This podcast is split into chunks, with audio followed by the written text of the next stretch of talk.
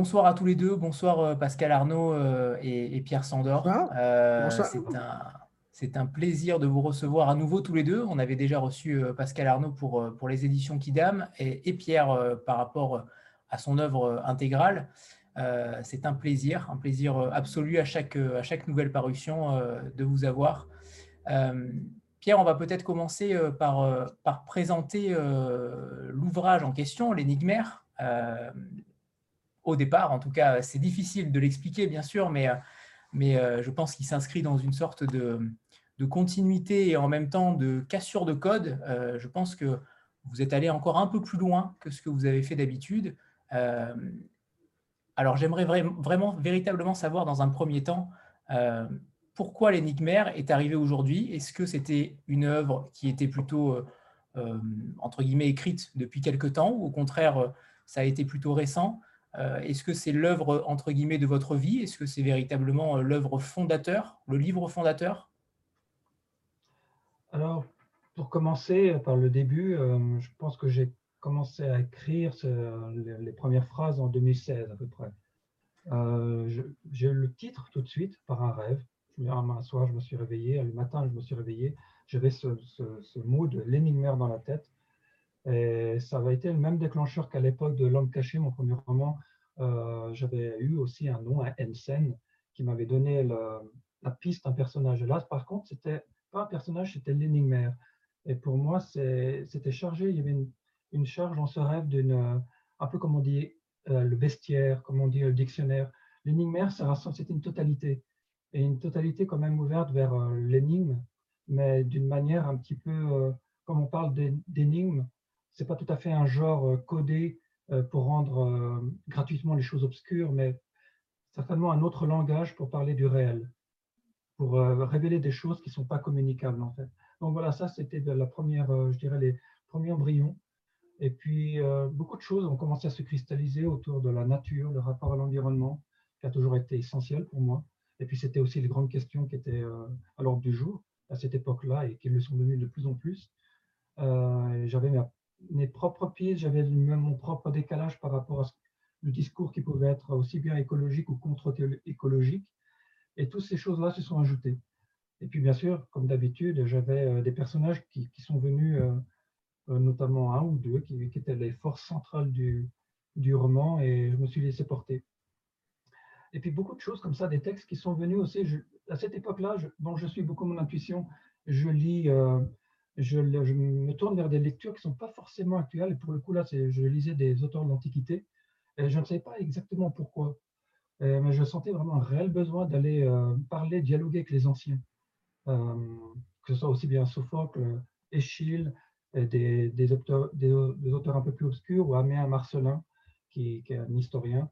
Et ce qui m'a toujours étonné en lisant les, les antiques, les anciens, c'est à quel point ils nous parlent aujourd'hui et à quel point leur rapport à la terre, à la mort, à la vie, est beaucoup plus sain, je dirais, plus salubre, plus direct que le nôtre aujourd'hui.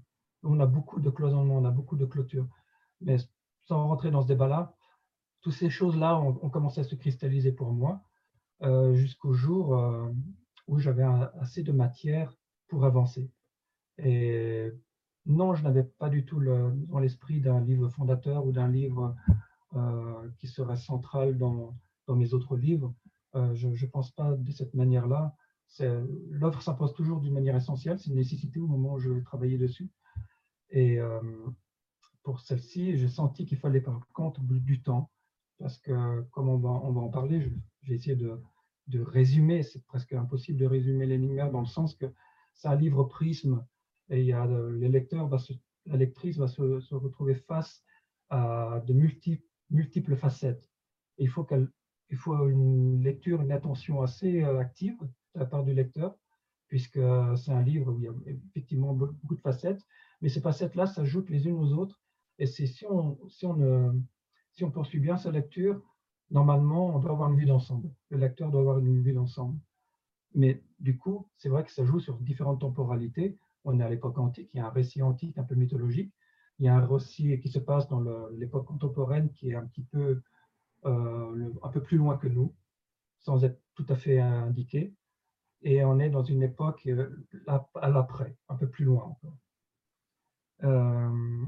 pour commencer un petit peu à résumer, je dirais que ah, il y a quelque temps, j'ai lu une citation de, de, Wim Wenders à, à propos de Paris, Texas, son film de 84, où il dit c'est l'histoire d'un homme qui surgit du néant au milieu du désert et qui retourne à la civilisation. Et quand j'ai lu ça, ça m'a fait un déclic parce que moi, c'est tout complètement l'inverse et je ne m'étais pas rendu compte à l'époque.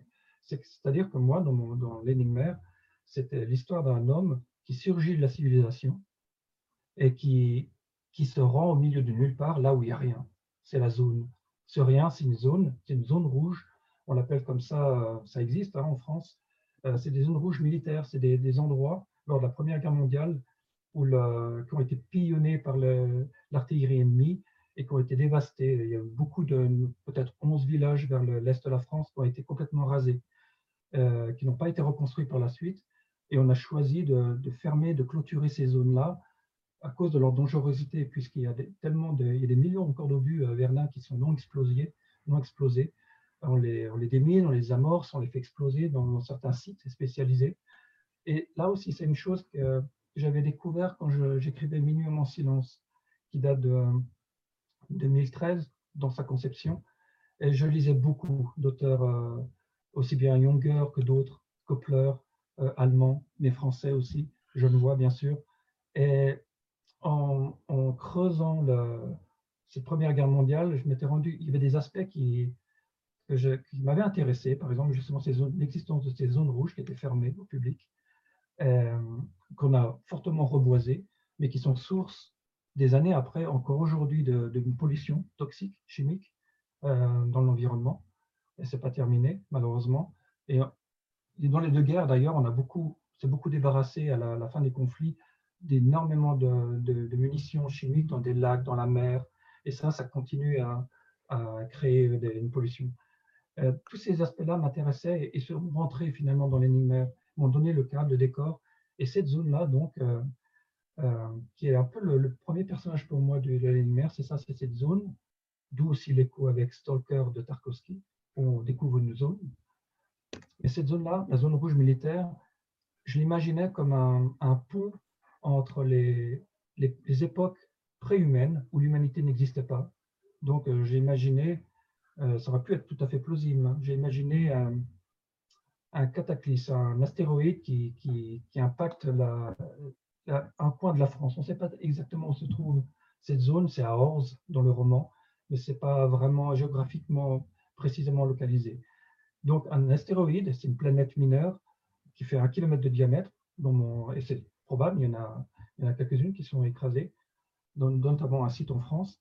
Donc, un kilomètre de diamètre, euh, astéroïde qui s'écrase euh, dans un lieu comme ça, ça vous crée un cratère de 21 km de, à peu près de, circonférence. C'est énorme. Ça, ça, fait à peu près la puissance, comme je l'écris dans le roman, de 15 bombes d'Hiroshima. Vous imaginez la, puissance du conflit. Et, et ça, c'est pas l'humain qui fait ça. Ça, c'est la création. C'est le, oui, c'est la vie, c'est le, le, vivant. J'imaginais donc ce site qui est déjà impacté par une force création très violente, avant l'humanité. Ensuite s'ajoute dans l'Antiquité un culte. Euh, vous savez qu'à cette époque-là, il y avait beaucoup de cultes octoniens, ce qu'on appelle euh, euh, des cultes envers des divinités souterraines, qui sont un peu perdus aujourd'hui, mais il y a quelques cultes encore qui existent autour de ça là. Et c'était surtout ce rapport avec des divinités que l'on dit souterraines. Donc, bien sûr, dans la conscience chrétienne, on va penser à l'enfer tout de suite, alors que pas du tout. Dans ces cultures-là, c'était plus des, c'est là que se trouvaient vraiment les ancêtres, la vie, la mort. Quand vous étiez mort, vous n'allez pas au paradis, vous n'alliez pas au ciel, vous allez sous terre. Et il y a un culte octonien qui se base dans cette zone-là. Ensuite, bien sûr, la chrétienté arrive et va bâtir une église par-dessus. Ensuite arrive le conflit, Première Guerre mondiale, et c'est pillonnage de cette zone-là, qui est une zone de conflit intense, et qui devient zone rouge. Et pendant de longues années, elle reste une zone rouge qui est fermée au public. Et j'ai imaginé, j'ai imaginé que, que voilà, j'ai fait un saut dans le, dans le temps, et c'est n'est pas réaliste d'une certaine manière, on est dans une fiction, qu'on arrive à une colonisation de l'espace, on arrive à, s'installer dans l'espace d'une manière presque un peu permanente. Et ça, c'est un mouvement qui crée ça. Ils appellent la divna. ce mouvement-là va faire naître un premier homme dans l'espace, et c'est le premier personnage qu'on va rencontrer dans ce roman, c'est Laszlo Asensio, qui est un premier spatien, donc un homme euh, né dans l'espace, qui est né le, jour même de la création du Petit Nemo, cette bande dessinée de Winsor McKay en 1905, je crois. Et donc, on l'appelle tous le Petit Nemo sur Terre. C'est bien sûr une, mission un peu expérimentale. Comment, euh, comment s'installer dans l'espace? Est-ce que c'est possible? Et tout ça, l'origine de ce mouvement Divna, c'est une femme, Nausicaa Qui est une informaticienne, qui est maori euh, allemande, qui, qui, est férue d'alpinisme et de méditation, et qui est un petit peu une figure euh, dissidente, mais curieuse par rapport à toutes ces questions d'environnement qu'on peut l'avoir aujourd'hui. Elle se situe différemment. Elle n'est pas contre l'humanité, elle n'est pas pour, elle est justement dans une sorte de neutralité. Et en même temps, elle, s'en fout un peu en fait, de, des conflits qui, qui arrivent. Et pour moi, cette figure-là, elle était, elle n'était pas, pas un peu comme un Faust, elle n'était pas un peu machiavélique, mais elle, elle interroge beaucoup. Et ça, ça m'a intéressé beaucoup en tant qu'auteur. C'est une figure qui est à la fois très, un peu comme Leni Riefenstahl euh, à l'époque de la Deuxième Guerre mondiale, qui, qui était un peu l'artiste de Hitler et qui en même temps a fait son œuvre et qui, qui était consciente un peu de ce qui se passait, mais pas, pas plus intéressée que ça.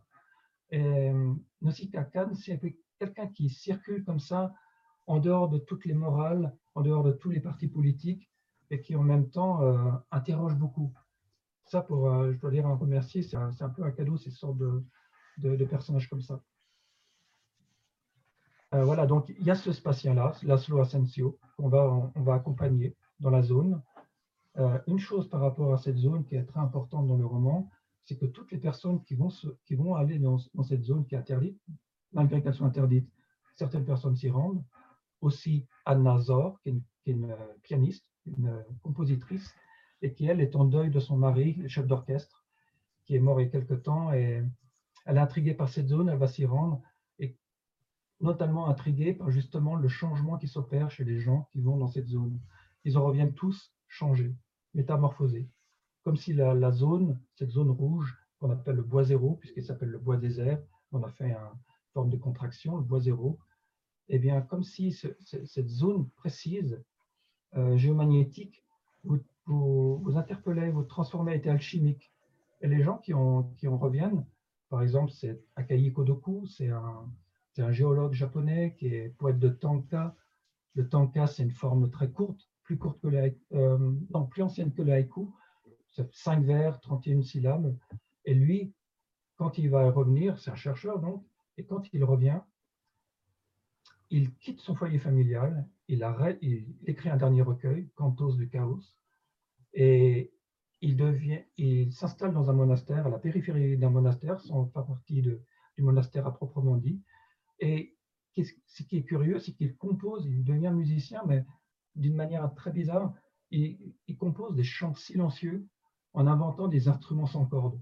Donc vous imaginez un petit peu le, dans quel espace il évolue intérieurement?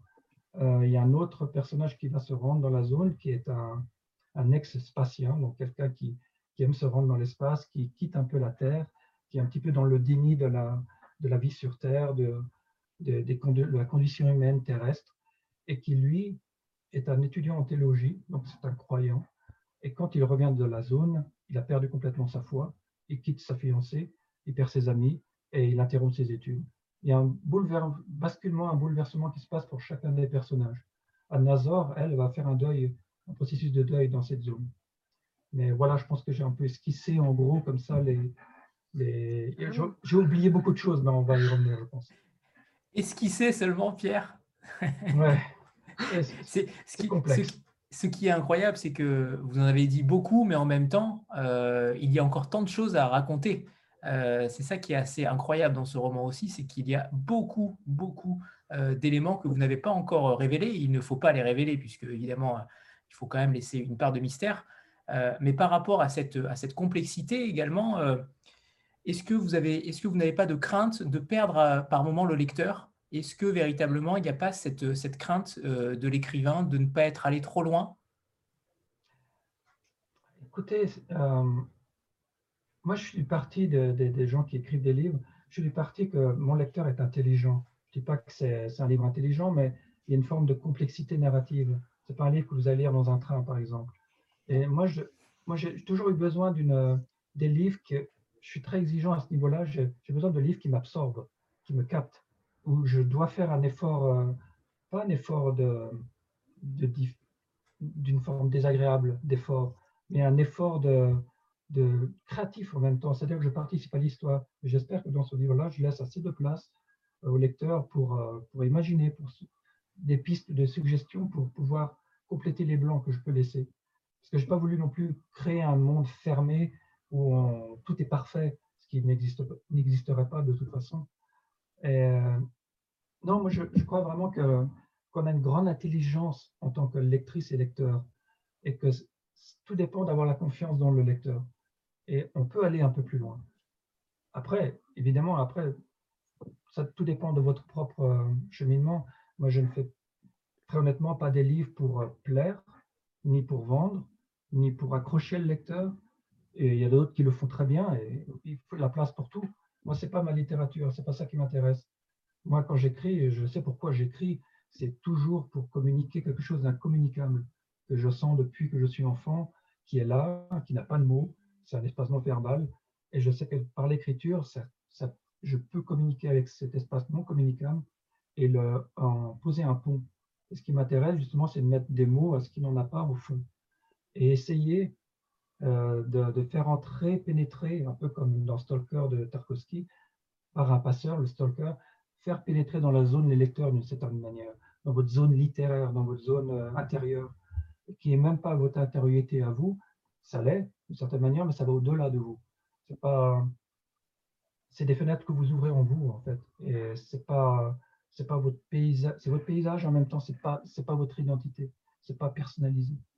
Donc euh, perdre mon lecteur, je, je, sais que dans ce livre-là, il y a peut-être un degré de complexité peut-être plus fort que dans certains autres livres, mais je pense que les fragments Solander étaient également complexes. Mais là, je joue sur différentes temporalités. Il faut, il faut dans ce roman-là, je dirais qu'il faut, il y a une grande part de lâcher prise de la part, qui est demandée de la part du lecteur.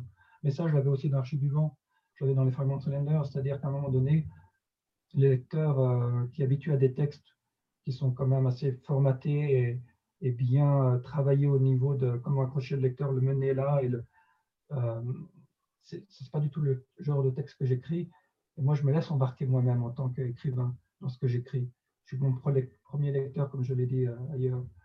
Et ça, je, pense que c'est nécessaire de la part du lecteur de, se laisser dérouter à un moment donné, de, dire d'accord, là par exemple, on a différentes pistes, un peu comme des rails, il y en a trois à peu près, je pense, ce texte antique. Il y a ce texte dans la zone où il y a le premier spacien qui évolue avec la compositrice, ils se croisent, ils sont d'abord dans un bus, mais sans se parler, mais ils vont se retrouver en même temps dans la zone, sans se, vraiment se, voir.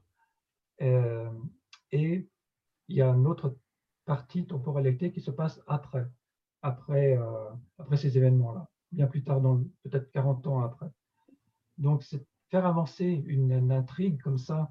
Euh, on m'aurait dit d'écrire un livre avec trois temporalités et de faire avancer une intrigue comme ça. J'aurais dit non, merci, je ne veux pas. Mais ça m'aurait euh, trop inhibé. Mais quand vous êtes pris par, vos, par tous les processus subconscients qui montent en vous, qui, qui vous entraînent, et puis le texte est venu par bribes aussi, par fragments. D'abord, tout ce texte écrit dans l'Antiquité qui constitue un petit, qui tourne autour de l'énigme Alors, l'énigme puisqu'on en parle, c'est aussi le titre du roman. L'énigme c'est un texte sacré dans l'Antiquité d'un culte octonien, euh, donc des divinités souterraines. C'est un texte qui, en fait, est plus qu'un texte sacré, puisque là aussi, communique l'incommunicable.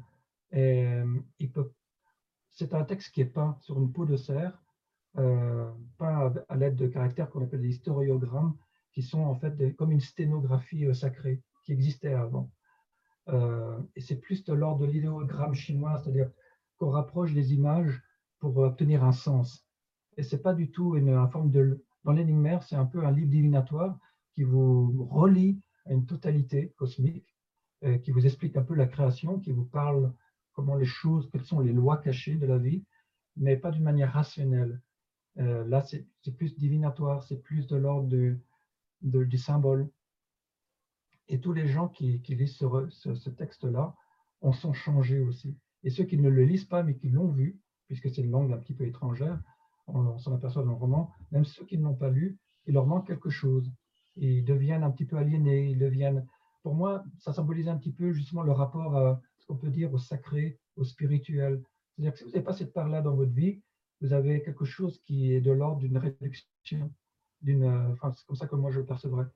Euh, je ne dis pas de rentrer dans une religion, dans un culte, mais si vous n'avez pas une sorte de, respiration plus large que celle qui est euh, humaine, anthropocentrée, société, enfermée dans une société, euh, on est réduit, on étouffe assez rapidement, pour certains êtres en tout cas. Et donc l'énigmaire, lui, c'est une respiration plus large, qui est un questionnement beaucoup plus profond, et qui est un livre sacré, qui est protégé, et qui, au moment où, on aborde cette, cette histoire dans l'Antiquité, il y a un nouveau, un nouveau, une nouvelle croyance qui vont s'installer et toutes ces croyances, ces cultes ctoniens sont reversés et ils doivent protéger ce, texte et ils prennent la fuite. Et deux personnes qui vont prendre la fuite et qui, qui, vont protéger ce, ce, texte. Pascal, vous nous aviez, euh, vous nous aviez raconté justement ce, rendez-vous manqué euh, avec Pierre euh, il y a, il y a cinq ans. Justement, qu'est-ce qui vous a poussé à, à, à publier l'énigmaire aujourd'hui? Qu'est-ce qui vous a séduit dans ce texte-là? Ce qui m'a poussé, c'est que euh, j'admire le travail de Pierre depuis toujours, puisque j'ai eu euh, dans les mains les manuscrits euh, antérieurs, que j'ai malheureusement pas pu publier, parce qu'à l'époque, la maison était en difficulté, et donc j'ai dit à Pierre que ça, ne serait pas lui rendre service, que je ne pouvais pas publier son livre, mais que voilà, si le temps m'était donné de continuer par la suite, je laissais la porte ouverte et un jour, euh, il y avait une lecture euh, euh, de Pierre à la librairie Caribe, j'y suis allé. C'était Julien Delorme, si je me souviens bien, qui présentait l'Archive du vent, je crois. Et à la, fin, bon voilà, on, s'est parlé, peut-être cinq minutes, je crois, Pierre, hein, ou dix minutes, je ne sais pas. Et et bon, là, je lui ai dit, si un, jour euh, il y a la possibilité de travailler ensemble, euh, bah, j'en serais très heureux. Voilà. Et cette possibilité-là est, venue récemment, puisque Pierre m'a proposé de. Et pour moi, c'est un livre qui s'inscrit totalement dans, dans la continuité de son travail, parce que je trouve que tous les livres sont traversés par euh, deux, grandes choses. Le foisonnement, mais la précision aussi euh, euh, des choses qui sont, qui sont dites, qui sont avancées, sans s'apesantir, c'est-à-dire que c'est très très précis. Et effectivement, ça demande une, une, forte exigence. Et en même temps, je pense que tous les livres sont traversés par euh, la méditation, quelque chose qui, quelque chose qui dérive, la pensée qui traverse, qui traverse voilà, les, vies, le temps, la perception, la, perception de l'espace, le rapport entre l'espace et le temps. Et euh, comment les personnages euh, s'incarnent euh, dans, dans, cet univers-là. Donc c'est pour ça que lorsque tu poses la question de, de, savoir comment le livre va être perçu, j'ai la même approche que Pierre, je ne me pose pas cette question-là, puisque j'ai déjà publié des, romans extrêmement exigeants comme Reinhard Tiergel, qui a un univers aller tout seul.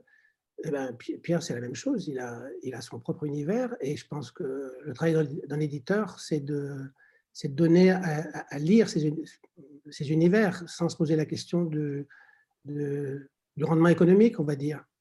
Alors bien sûr, il y a une prise de risque, mais euh, je pense que les livres qui offrent au lecteur à la fois le, le, temps, une plongée, euh, la lenteur, euh, la virtuosité et en même temps une interrogation, c'est des livres qu'on n'oublie jamais et qui font vivre. Voilà. Et je pense que les livres de Pierre Sandors font vivre. On est, bien d'accord. Euh, par rapport à votre travail à tous les deux, comment vous avez, vous avez travaillé ensemble? J'imagine qu'évidemment Pierre a, commencé à vous envoyer le manuscrit, mais quels ont été les, le travail qui a été fait dessus? Est-ce qu'il y a eu beaucoup d'interventions? Est-ce que le livre était beaucoup plus, beaucoup plus complexe aussi à la base? Ou au contraire, quasiment tout était là? Alors, le, livre m'est venu, effectivement, et mon seul souci, c'était de savoir s'il si, s'il venait librement, parce que je ne voulais pas marcher sur les, plates, les plates-bandes de Frédéric Martin euh, du Tripode, avec qui j'ai une bonne relation. Et Pierre m'a simplement dit, bon voilà, euh, Frédéric ne, veut pas faire ce livre, donc euh, voilà, à partir de là, est-ce que le livre était là? Ben, Oui, il était là. il, était, il était entièrement là. Et comme, comme j'adhérais totalement à la façon dont il était construit, mais après, nos, échanges ont porté vraiment sur des, détails. Euh, voilà, et dans, un échange euh, constant, puisque, euh, comme, l'a dit Pierre, on ne s'était pas vu depuis cinq ans. et, puis, et, donc, on a travaillé par, par, échange de mails. Très bien. Pierre, je reviens par rapport à, à, cette, à cette bande dessinée Little Nemo. Euh, j'y ai vu un attachement euh, personnel, mais peut-être euh, que je me trompe, mais j'imagine que vous étiez lecteur de cette bande dessinée ou pas du tout? Oui, bien sûr, de longue date. Comme vous le saviez, peut-être la, dernière fois que je l'avais évoqué, j'ai fait des études d'art. je voulais en premier me destiner à la bande dessinée. Little Nemo, ça a été, c'est ma mère, je crois, qui a introduit ça dans, la maison familiale. Ça a toujours été une admiration. Je, je le lisais, c'était c'est déjà graphiquement, esthétiquement, c'est quelque chose qui est, qui, est, magnifique, qui est magnifique. Et en même temps, pour il y a une, énorme liberté. On sent, il, il faisait ces planches-là pour le, New York Herald, je crois, et c'était des planches qui étaient publiées le dimanche. Et à l'époque, c'était c'était pour les enfants et c'était pas très bien euh, pas très bien estimé. C'était pas vu comme un art à cette époque-là. Mais il va très loin en fait. C'est un artiste euh, d'origine écossaise, mais né au Canada, mais ensuite en Amérique. Et il a travaillé là essentiellement dans toute sa vie là. Mais il va très loin avec cet art-là, avec ce petit garçon, et qui s'est inspiré d'ailleurs de son fils pour l'aspect physique.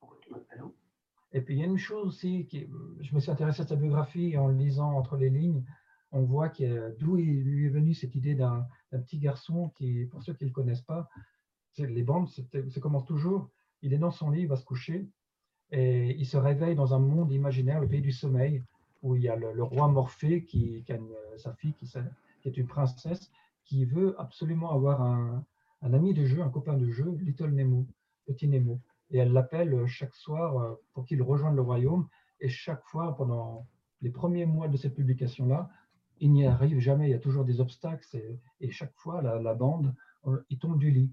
Et il y a toujours un commentaire des parents, où il a mangé encore c'est encore cet enfant qui, rêve, il a encore fait du bruit, il a mangé trop de fromage, il a fait, qu'est-ce qu'il a fait encore? C'est très comique. Voilà, Pascal le fait montrer euh, des, planches de, de Little Nemo de Winsor McKay. Et, c'est vrai que même aujourd'hui, il y a beaucoup de, de qui sont encore inspirés par lui, hein. Euh, il est allé tellement loin à cette époque-là. C'est vraiment un pionnier en ce sens, non seulement de la bande dessinée, il y en avait d'autres qui avaient déjà fait de la bande dessinée, mais il est allé la pousser plus loin, encore plus loin. Puis en plus, il a, créé aussi, euh, il a, quand même euh, fait avancer l'animation également, puisqu'il a, animé plus tard ses personnages. Donc c'est une figure artistique extrêmement stimulante et en même temps un univers poétique et enfantin, mais en même temps fantastique. Il y a souvent des, des choses assez sombres qui sont évoquées dans Petit Nemo, malgré tout. Et tout ça m'a toujours intéressé. Curieusement, c'est revenu ces derniers temps, euh, j'ai eu 50 ans il y a deux ans, et pour mes 50 ans, je me suis offert les, les grands formats de, des, deux livres de Petit Nemo. J'étais content, c'était un peu comme une boucle, de me faire un cadeau un peu d'enfant, mais adulte. Et, on notera d'ailleurs que certaines cases sont euh, au cœur du livre, euh, pour ponctuer aussi le récit, ce qui est plutôt rare dans un roman. C'est un choix, un choix fort, j'imagine, et notamment de, Pascal, de publier euh, des cases au cœur du récit, au cœur du roman ah, C'est, comme je l'ai dit, hein, le, manuscrit était conçu ainsi et euh, voilà, ça justifie. Donc, à partir du moment où ça justifie, je ne vois pas pourquoi je me poserais la question de savoir si, s'il faut s'en débarrasser ou, pas. C'était très. En plus, ça ouvre, le champ, c'est-à-dire que dès, qu'on voit cette image, on, est transporté, on voyage tout de suite déjà, puisque c'est à la fois référentiel et en même temps, euh, euh, l'étoile Nemo, c'est totalement impalpable, c'est totalement fou, surréaliste, c'est comme, c'est, voilà, le rêve.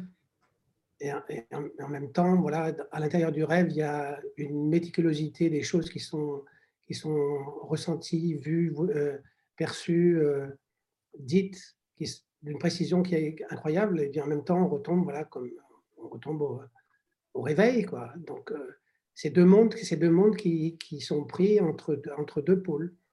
Et ben, je pense que dans le roman, l'énigmaire, il y a ça, à chaque fois. Chaque, ça, ça qui est porté même par, euh, les personnages, leur vie intérieure, comment, comment leur vie intérieure les amène à, à, voyager, à dériver, à percevoir euh, des choses, euh, certaines choses, euh, d'autres non. Donc ça justifiait pleinement. Quoi. Très bien. De, toute façon, l'univers que, que construit Pierre à chacun de ses livres est très, très, très précis. Et donc, très graphique. Mais non seulement graphique, mais très, c'est très pensé, c'est très, très élaboré et, en même temps, ça donne une, immense liberté au lecteur de, voilà, de, s'accaparer euh, les univers qui sont construits et, de, et de, voyager, de dériver en pensée avec, euh, avec ce qui est proposé. Moi, j'ai toujours trouvé ça dans, tous ces romans. Donc, euh, voilà, c'est c'est parfaitement cohérent et j'ai le sentiment peut-être que ça ouvre peut-être euh, un cycle, je ne sais pas, euh, Pierre nous le dira, mais j'ai le sentiment qu'il y avait quelque chose d'autre qui s'ouvrait là, à travers ce, texte-là. Mais peut-être que je me trompe. C'est vrai qu'il y aurait pu y avoir plusieurs livres au sein même de l'énigmaire déjà. La question aurait pu se poser d'en faire euh, deux livres, peut-être séparés. Oui, mais peut-être, mais ce que j'aime justement, c'est qu'il n'y a, a, jamais de poids sur les choses. Y a jamais de, c'est, simplement, euh, je dirais que ça s'apparente à de la gravure, quoi. C'est-à-dire un trait très fin, quelque chose qui est un peu dit comme ça, légèrement, sensiblement appuyé, mais sur lequel on ne s'apesantit pas. Donc ça laisse une grande liberté au lecteur de mettre les choses en perspective, en jeu. Pierre, je ne sais pas si vous voulez euh, intervenir sur ça. Je ne peux rien ajouter, euh, sauf peut-être, euh, merci d'abord Pascal pour le, retour. sinon, effectivement, le prochain roman, enfin celui qui, pour moi est déjà écrit, j'en suis plus loin que le premier jet, je suis en train de le réviser, je suis en train de le retravailler, est en fait un fil tiré de l'énigmaire. C'est-à-dire que j'étais tellement capté par ce, récit antique, de ce culte octonien, que j'ai complètement écrit un roman qui se passe à cette époque-là et qui, euh, qui, ne fait pas pour le coup euh, d'aller de, va-et-vient en différentes temporalités, qui se passe uniquement dans cette temporalité-là, qui, qui n'est pas précisément indiquée, mais qui est quand même à une époque euh, pré-chrétienne, dans des cultes plutôt païens. Voilà. Donc pour moi, de nouveau, c'est un terrain que je n'ai jamais exploré avant. C'est quelque chose de nouveau. Euh, voilà, je ne peux pas en dire plus pour l'instant, c'est encore un travail. Vous savez, euh, vous savez cultiver le mystère, Pierre, et on a déjà hâte du prochain. Euh, Stéphanie, c'est à toi. Ah non, elle n'est pas là. Pardon. Alors, je vais, je vais rebondir par rapport au, thème. alors, loin de moi de, de mettre l'énigmaire dans un genre parce que tous vos romans ne, sont inclassables. On ne peut pas les, mettre dans des genres, mais justement, cette frontière-là entre la fiction et la science-fiction, euh, est-ce que c'est -ce c'est quelque chose sur lequel euh, vous allez peut-être euh, dériver, entre guillemets, ou au contraire, le champ fictionnel, est-ce que, véritablement c'est là que vous excellez le plus? Champ fictionnel, oui, largement, mais le, champ fictionnel, c'est, il est déjà pas très catégorisé. On ne dit pas science-fiction quand on dit champ fictionnel, c'était bien, et je le conçois comme ça. C'est que c'est un champ de tous les possibles. Et j'aime bien, un peu comme un, un musicien multi-instrumentiste, j'aime bien essayer différents instruments. Je ne vais pas me cantonner à la, contrebasse ou au piano, mais essayer un petit peu différents euh, instruments et même pas euh, d'une manière euh, concertée, je dirais avec moi-même, c'est que c'est le texte en lui-même qui m'impose un genre, qui se dirige vers un genre. Qui, et là, pour le coup, puisque ça se passe un peu dans un futur, c'est un peu une dystopie quand même. il y a des aspects de science-fiction, bien sûr, quand D'ailleurs, la première critique est apparue dans Livre Hebdo, le classe vraiment de la science-fiction.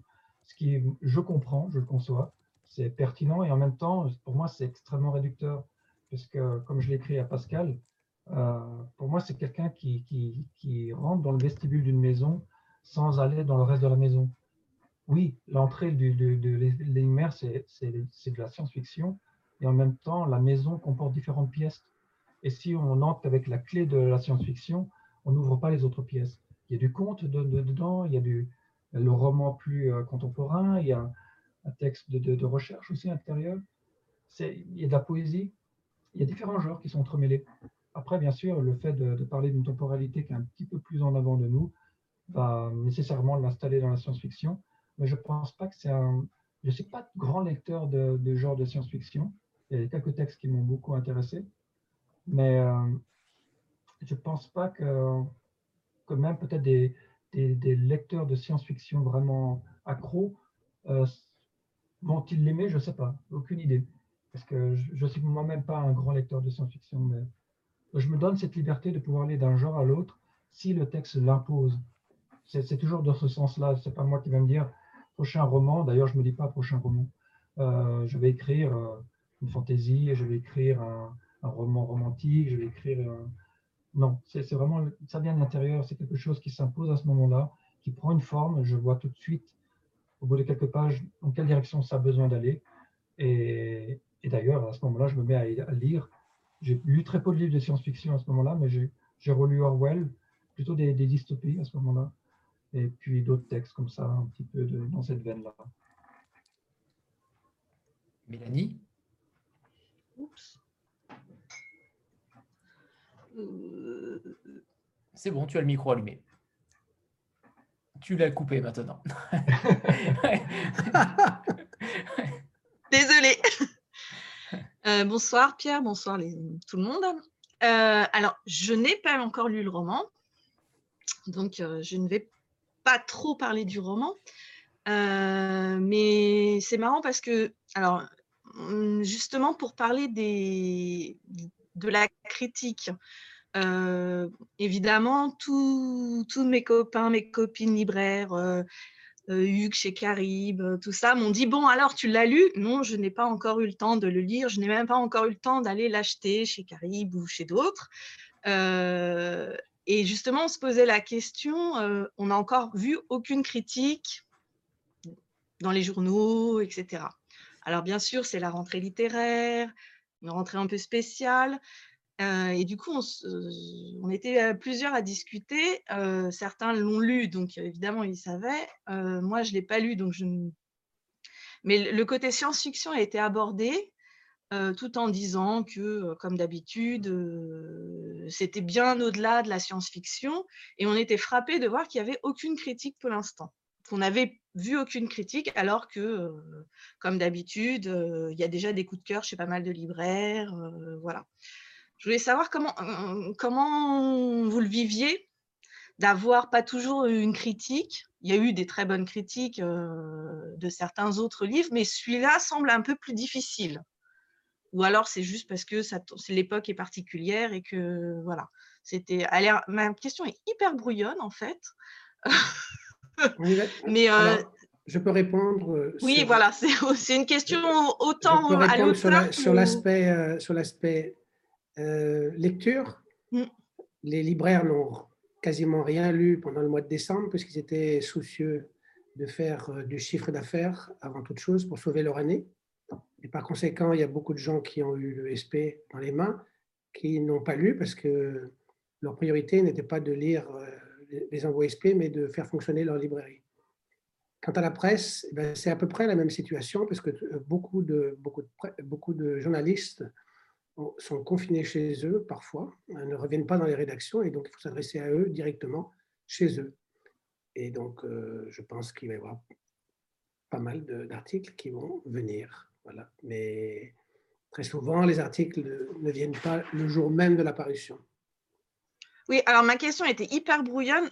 Du coup, c'était en fait, moi, j'ai, voilà, je suis une libraire et j'ai pas mal de copains libraires et qui, au contraire, l'ont lu, qui ont beaucoup aimé, qui m'ont dit ah bah tu vas adorer, voilà, euh, mais qui euh, ne se posaient pas la question de le classer dans tel ou tel. Euh, quand on a un Pierre Sandor sur la table, on se dit pas on va le classer en science-fiction ou voilà, on va le classer.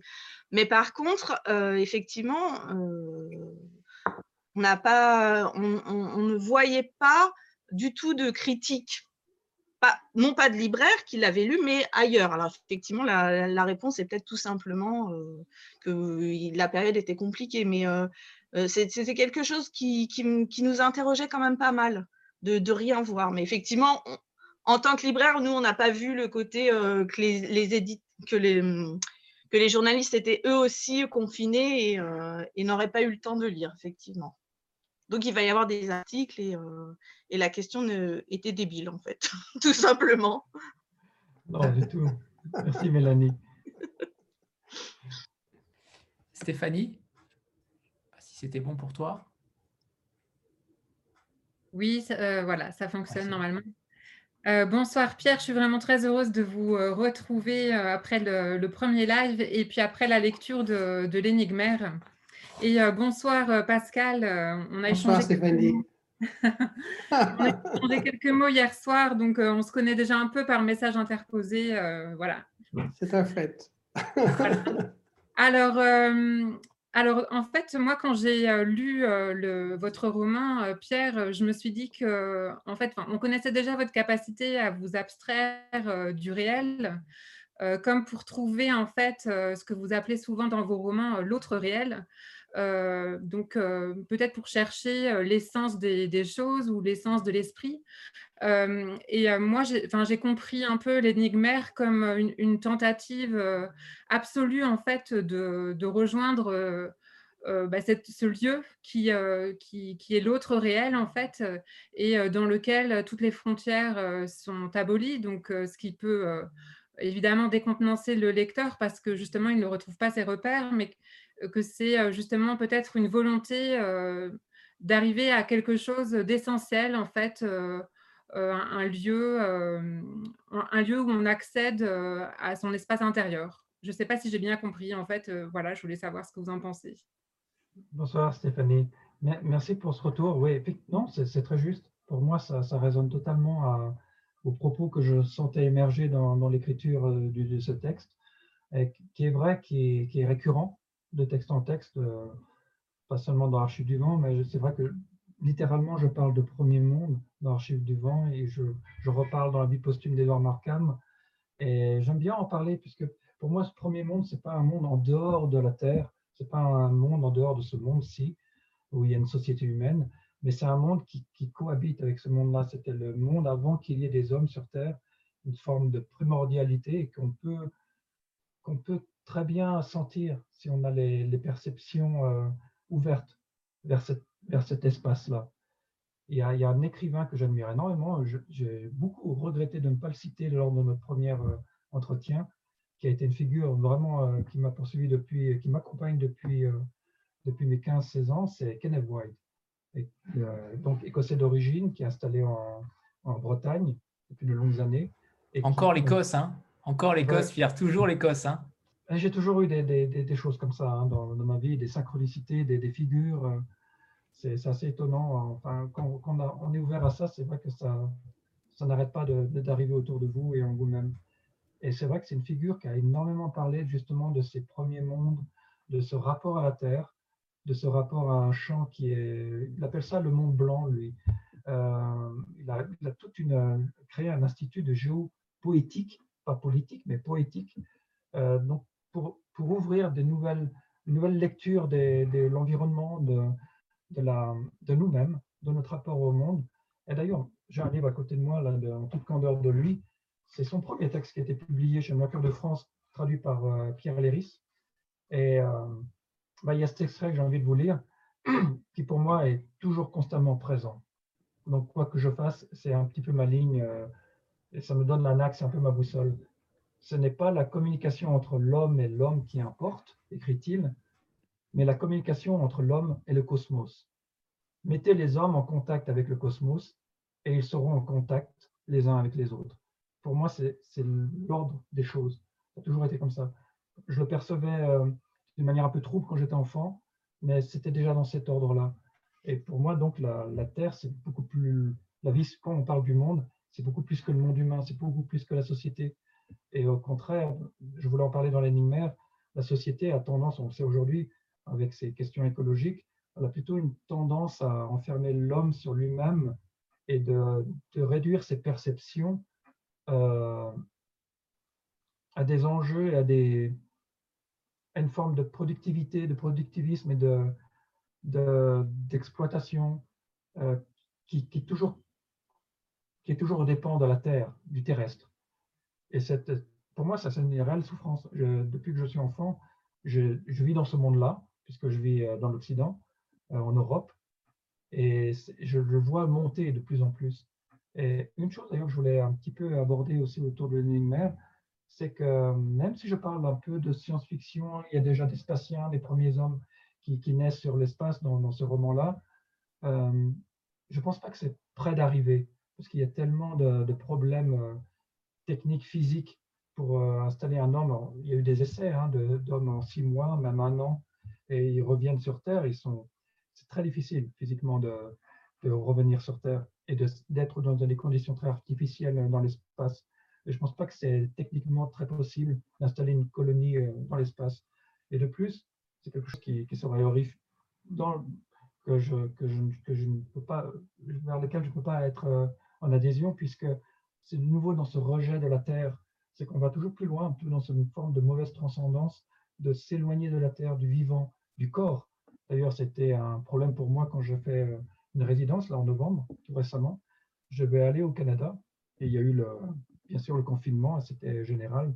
Je n'ai pas pu aller sur le territoire canadien, mais j'ai continué la résidence en virtuel par des Zooms.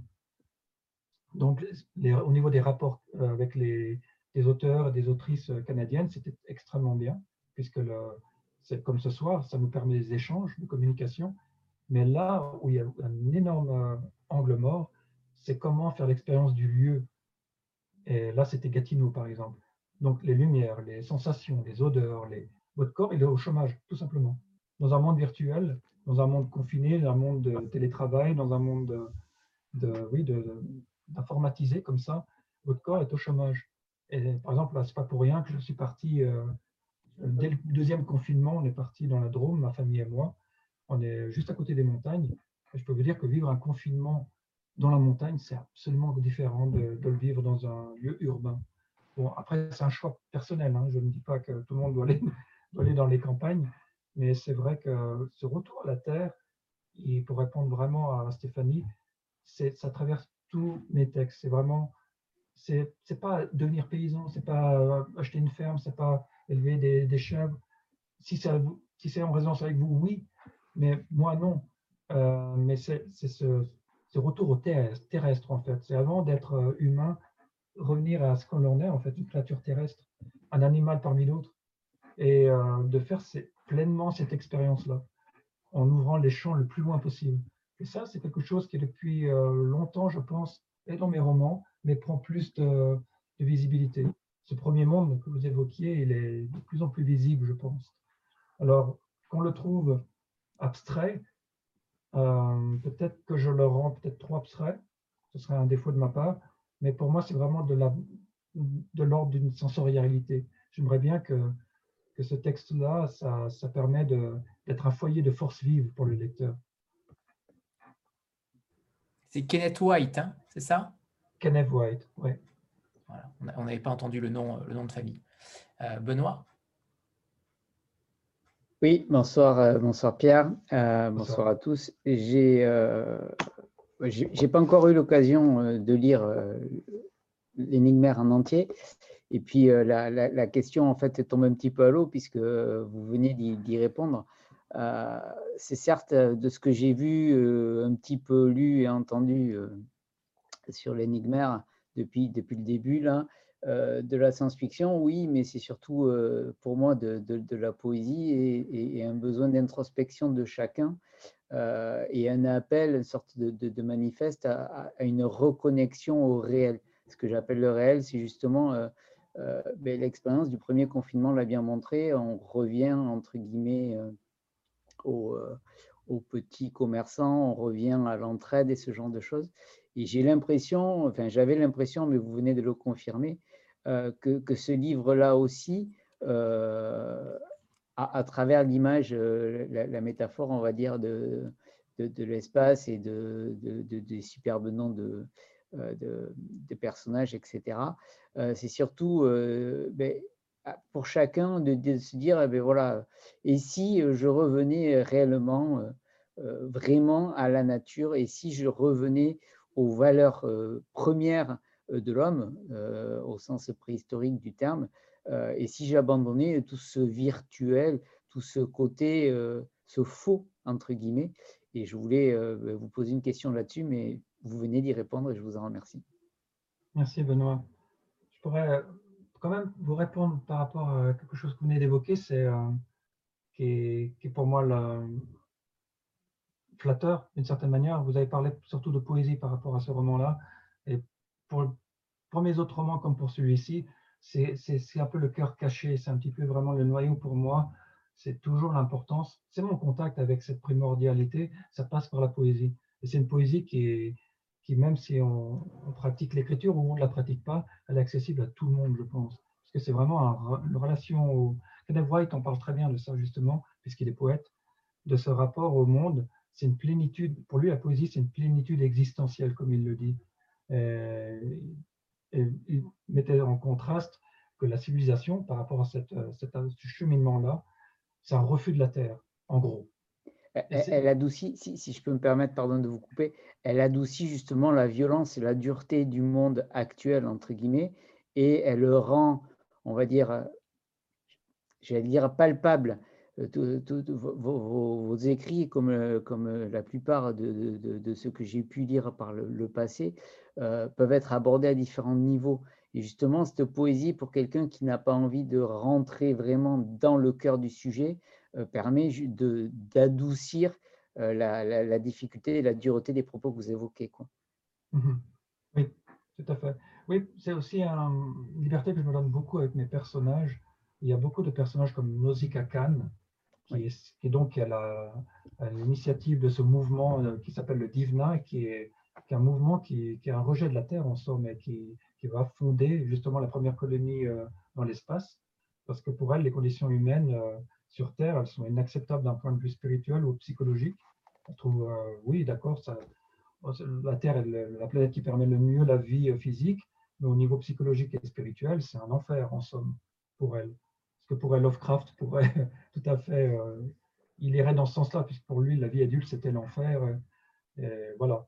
Euh, mais des figures pour, comme ça, pour moi, c'est l'opposé de moi-même, et en même temps, ils m'apprennent énormément. J'ai besoin d'aller, de marcher côte à côte avec des figures comme ça, puisqu'ils sont d'une radicalité telle qui me, qui me je suis obligé d'adopter leur perception. De même, d'écrire des manifestes, j'ai publié dans le, dans l'énigmaire des extraits de manifestes qui sont, qui sont complètement à l'opposé de ce que j'écrirais moi. Si on me demandait mon avis sur l'écologie, sur la Terre, le rapport à la Terre, j'écris le négatif de ce que je crois. Et ça, c'est extrêmement... Euh, il y a un aspect de, plaisir en tant qu'écrivain, mais ça va plus loin que ça. C'est que c'est essayer de voir autrement et de voir aussi quand même cette part sombre qu'il y a. On l'évoque très peu finalement dans l'écologie, a une part sombre aussi de la Terre, de la création comme j'en parlais tout à l'heure de l'astéroïde qui, impacte la Terre, euh, avant même qu'il y ait les humains sur Terre, la Terre ne nous a pas attendus pour être euh, destructrice envers elle-même, envers les autres espèces. Et ça, on l'oublie un peu, je trouve, des fois, dans le, on, néglige dans les, discours écologiques. Et je comprends pourquoi, parce qu'ils sont politisés. On va euh, être partisan d'une certaine chose. Et c'est vrai qu'il y a une urgence. Et ça, je suis tout à fait d'accord qu'il faut absolument travailler dans ce sens-là. Mais en même temps, on nuance pas les choses en, faisant des réductions comme ça.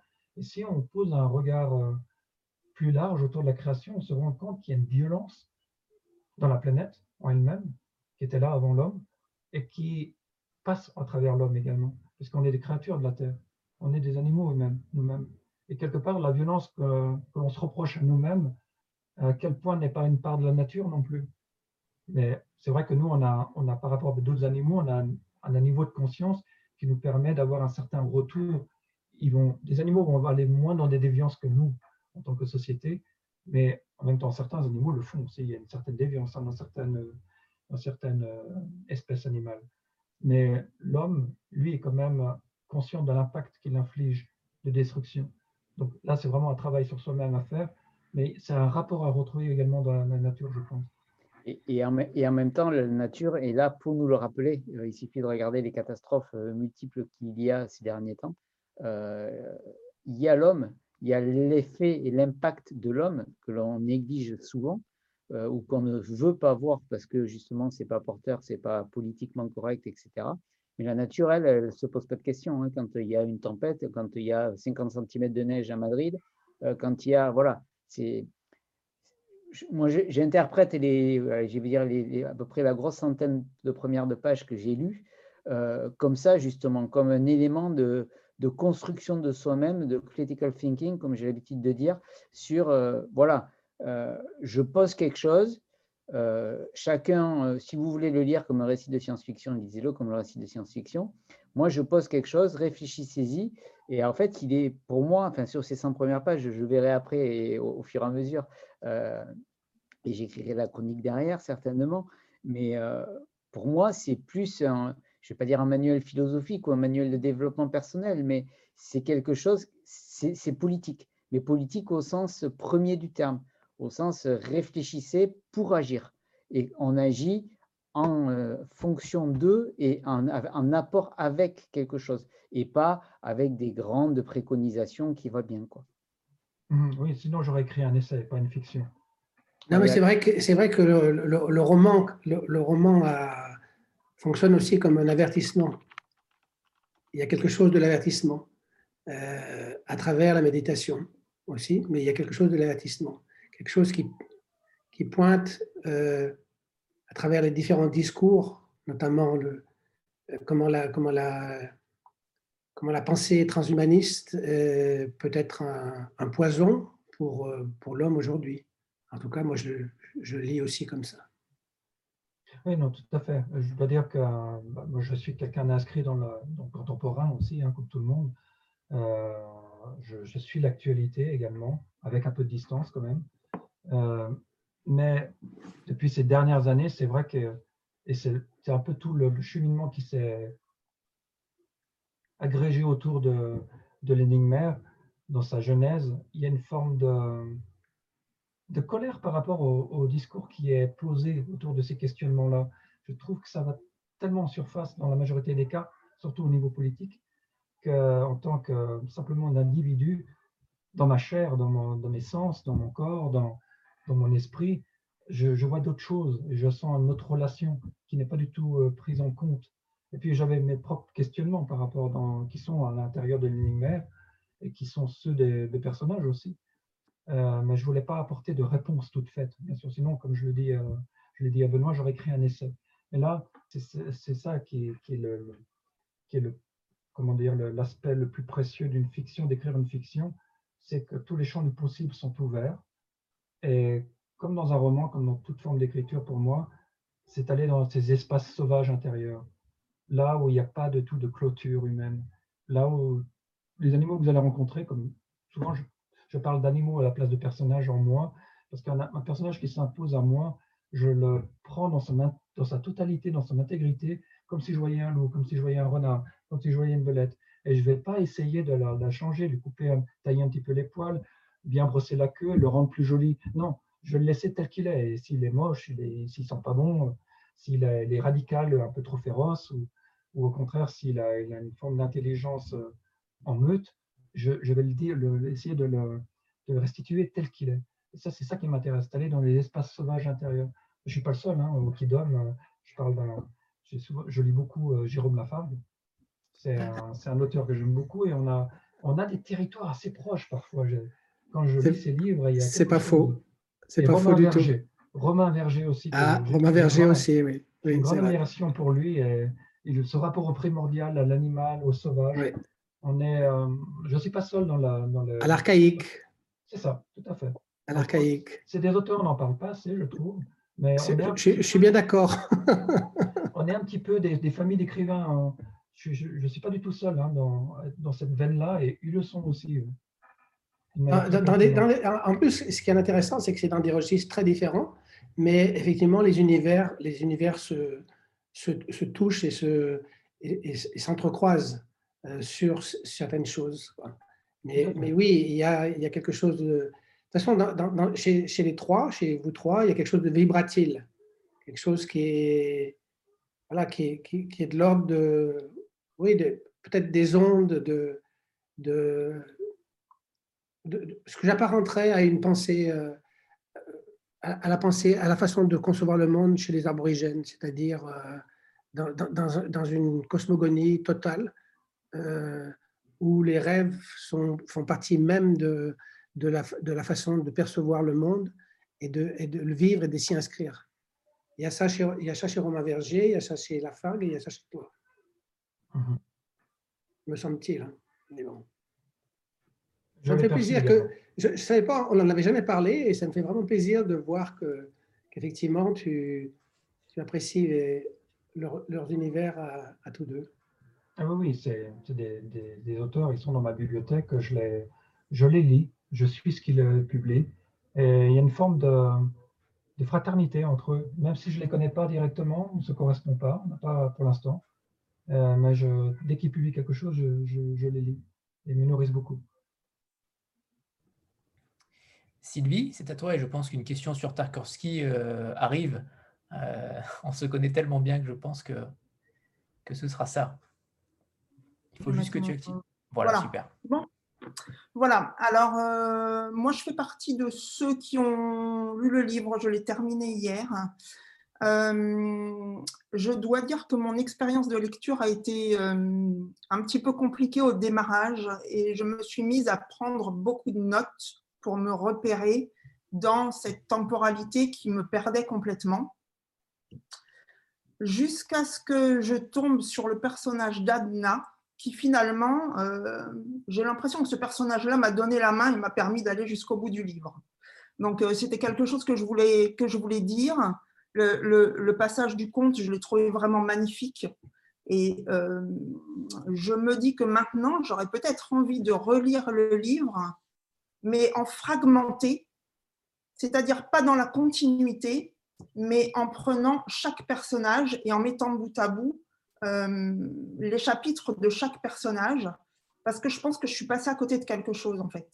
Donc ça, c'était une réflexion euh, et un questionnement. Et, après, la deuxième chose, c'est euh, la zone rouge et, et Tarkovsky. Et voilà cette, zone rouge dans le, dans le film Stalker, voilà. Est-ce qu'elle vient de là? Est-ce que c'est. Enfin, voilà. Parce que la, dédicace est très claire, donc euh, voilà. Merci Sylvie. Pour votre expérience de, lecture, euh, vous n'êtes pas seule. Ma femme, euh, qui, qui ne l'a pas lu dans sa forme de manuscrit, mais l'a lu tout récemment, enfin, elle a essayé de lire, elle est rentrée dans les, je dirais, les 30 premières pages, puis elle a calé, elle m'a dit, je n'y comprends rien, je ne sais pas où je suis, euh, je n'arrive pas. Et je me sens bête. Elle m'a dit, je me sens bête par rapport à, oui, ça fait ça. livre. On se l'est tous dit, Pierre. On se l'est tous dit. Et, je, lui ai dit, mais c'est pas une question d'intelligence, c'est une question d'attention, je pense. Et puis surtout, il faut un grand lâcher prise. Mm. Puis en même temps, moi, j'ai le j'ai l'angle de vue le privilégié de l'auteur qui voit, qui comprend les choses de l'intérieur. Et là, et tout est là, la difficulté de rendre ce que je sais de l'intérieur au lecteur pour que lui, il aborde totalement euh, ignorant de ces choses-là. C'est un univers totalement neuf. Et il y a un degré de, d'attention exigé, effectivement. Mais pas seulement. Je pense que c'est normal de, décrocher, c'est normal de, d'être dérouté. Parce que moi-même, quand j'écris un roman comme ça, c'est l'expérience que je fais. Et c'est quelque chose qui fait partie du processus d'être dérouté. Pour moi, je ne le fais pas volontairement pour les lecteurs, mais je sais que je, dans chacun des romans que, qui se sont imposés à moi, qui m'ont emmené dans un univers, j'ai été complètement dérouté et j'ai appris des choses en fait. Euh, autre chose qui correspond également à la lecture de ma femme, à la vôtre, c'est qu'elle s'est mise à le lire dans le désordre. Des extraits comme ça. Et ça, ça lui a beaucoup apporté, elle m'a dit. Ah euh, au niveau de la zone, voilà, il y a plus, il y a quelque chose d'assez concret. C'est que quand je me suis installé dans la Picardie, il y a de cela à peu près 13 ans, euh, on n'habitait pas très loin d'une zone marécageuse. C'est un marais euh, très sauvage, dans un village qui est très urbanisé malgré tout. Et cette zone-là, je l'avais abordée juste à son périmètre, sa périphérie, en allant promener. Il y avait un sentier qui était tracé et qui le contournait complètement. Et euh, juste en voyant ces sous-bois, où il y avait un enchevêtrement de, d'arbres de, pourris, euh, d'ajoncs, de coupées de fondrières. Quand j'ai vu cet univers-là, je dis, on dirait la zone de Stalker de Tarkovsky. Et ma femme, elle est tchèque d'origine, elle a grandi avec le Stalker de, Tarkovsky. Il jouait, adolescent, il jouait à des jeux. Hein. Ça imprégnait beaucoup de la culture de l'époque. Il jouait à être Stalker. Euh, donc, c'est ce passeur qui va dans la zone. C'est une zone, euh, pour, pour, dire brièvement, pour ceux qui n'auraient pas vu le, Stalker, c'est une zone, on ne sait pas trop ce qui s'y est passé. Est-ce qu'il y a quelque chose de, l'ordre d'une explosion atomique qui a eu lieu? Est-ce que c'est une, zone de radioactivité? Est-ce qu'il y a une forme de, extraterrestre, de vie, d'intelligence dans cette zone? En tout cas, lui, le passeur, le stalker, qui amène les gens, c'est une zone qui est, interdite, il amène les gens à l'intérieur de cette zone-là, donc deux, un écrivain, un scientifique. Euh, c'est une zone, il amène des gens qui n'ont plus aucun espoir. Et le but est d'aller dans une chambre, la chambre des désirs, où vous allez faire face, vous allez manifester peut-être au retour de votre zone ce que vous désirez le plus dans votre vie, dans votre être, va ensuite se manifester. Et donc, il faut avoir une forme de foi pour aller dans cette chambre euh, des désirs. Moi, quand j'ai vu ce, ce marais, j'ai pensé à la zone, vraiment physiquement, ça lui ressemble. Euh, J'étais ensuite me promener seul euh, dans ce marécage. Et c'est vrai que quand vous êtes dans le village où j'étais avant, euh, aucun habitant ne, va dans ce, marais, curieusement. Il n'y a que les chasseurs qui y allaient le, dimanche ou le lundi, et pas toujours. Donc le reste de la semaine, j'y allais très tôt le matin. Elle était traversée par une, rivière. Et surtout, ce qui me frappait, c'est quand je me suis retrouvé dans ce petit marais, pas si grand que ça, mais j'étais complètement ailleurs. Là, on parlait d'abstraction, là, j'étais complètement euh, abstrait de, du, village, même de, du 21e siècle. Je ne sais plus dans quelle temporalité j'étais. J'étais dans la nature, dans une nature rendue elle-même, parce qu'elle n'est pas du tout domestiquée. Euh, personne ne la cultive, on la laisse elle-même. Et surtout, j'ai rencontré des espèces sauvages, chouette chevenne, il y avait des tortues noires dans la rivière, j'ai eu les martins pêcheurs, des choses que je ne voyais pas dans le, reste du village. Et surtout, au-dessus de ce, de ce marais, il y a un immense viaduc de 38 mètres de haut, qui est sur 400 mètres à peu près, où je voyais circuler de temps en temps, au moment où j'y étais, j'ai vu circuler des trains de fret, de marchandises au-dessus, qui passaient au ralenti. Et ça, ce moment-là, d'être dans ce lieu très sauvage, rendu à lui-même, qui fait presque un peu euh, post-atomique, on dirait presque un peu euh, une après après euh, d'une catastrophe où la nature serait complètement redevenue à l'état sauvage, où il n'y a pas de présence d'empreinte humaine, sauf ce viaduc. Et quand j'ai vu ce viaduc avec le train de marchandises, j'ai eu une forme de collision d'univers, de temporalité. J'avais l'impression de voir, euh, de voir un endroit qui avait été colonisé, où il y avait une forme de dictature. Et euh, tout ça s'est mis en place.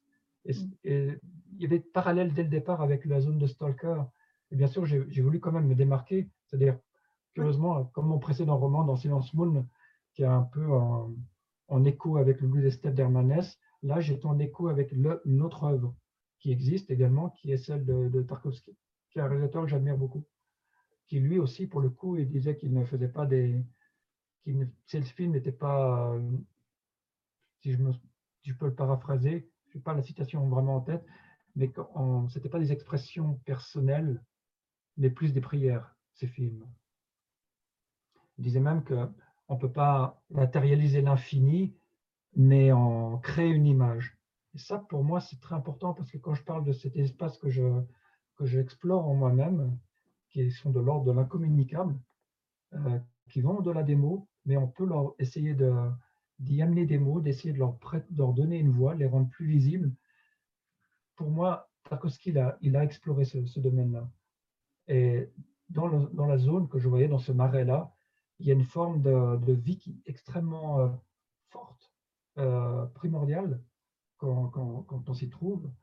Euh, J'ai même trouvé un lieu en forme de, petit, une mare qui était de la profondeur jusqu'à ma tête, à peu près, je fais 1m80. Euh, je m'y suis immergé d'ailleurs à un moment donné pour, pour sentir qu'est-ce que c'était d'être dans, une forme de vase jusqu'à la tête. Et c'est vrai que ces expériences, vous en revenez changé. Parce qu'il y a un rapport, une charge magnétique de la Terre qui est là, qui est, qui est sensationnel vraiment. Vous êtes extrêmement vivant. Et ça, ce rapport à la Terre, au vivant, et qui du coup me rayonne à travers moi, euh, tout ça, ça va nourrir la poésie, ça va nourrir le, roman. Et ça va, ça va certainement aussi euh, décider d'une certaine forme narrative. Donc, dérouter, je dirais euh, oui, et tant mieux, d'une certaine manière. Après, c'est vraiment pas. je ne voudrais pas que ça devienne un défaut dans le sens que ça devient désagréable comme expérience. Mais si c'est pour être dérouté, euh, pour essayer de se... Ben, je, suis content pour, dans ce cas-là, c'est que vous avez quand même poursuivi votre chemin. Oui. vous êtes allé au bout de ça. J'avais l'envie d'aller plus loin avec, avec une espèce d'envie de compréhension. C'est ça. Un esprit cartésien.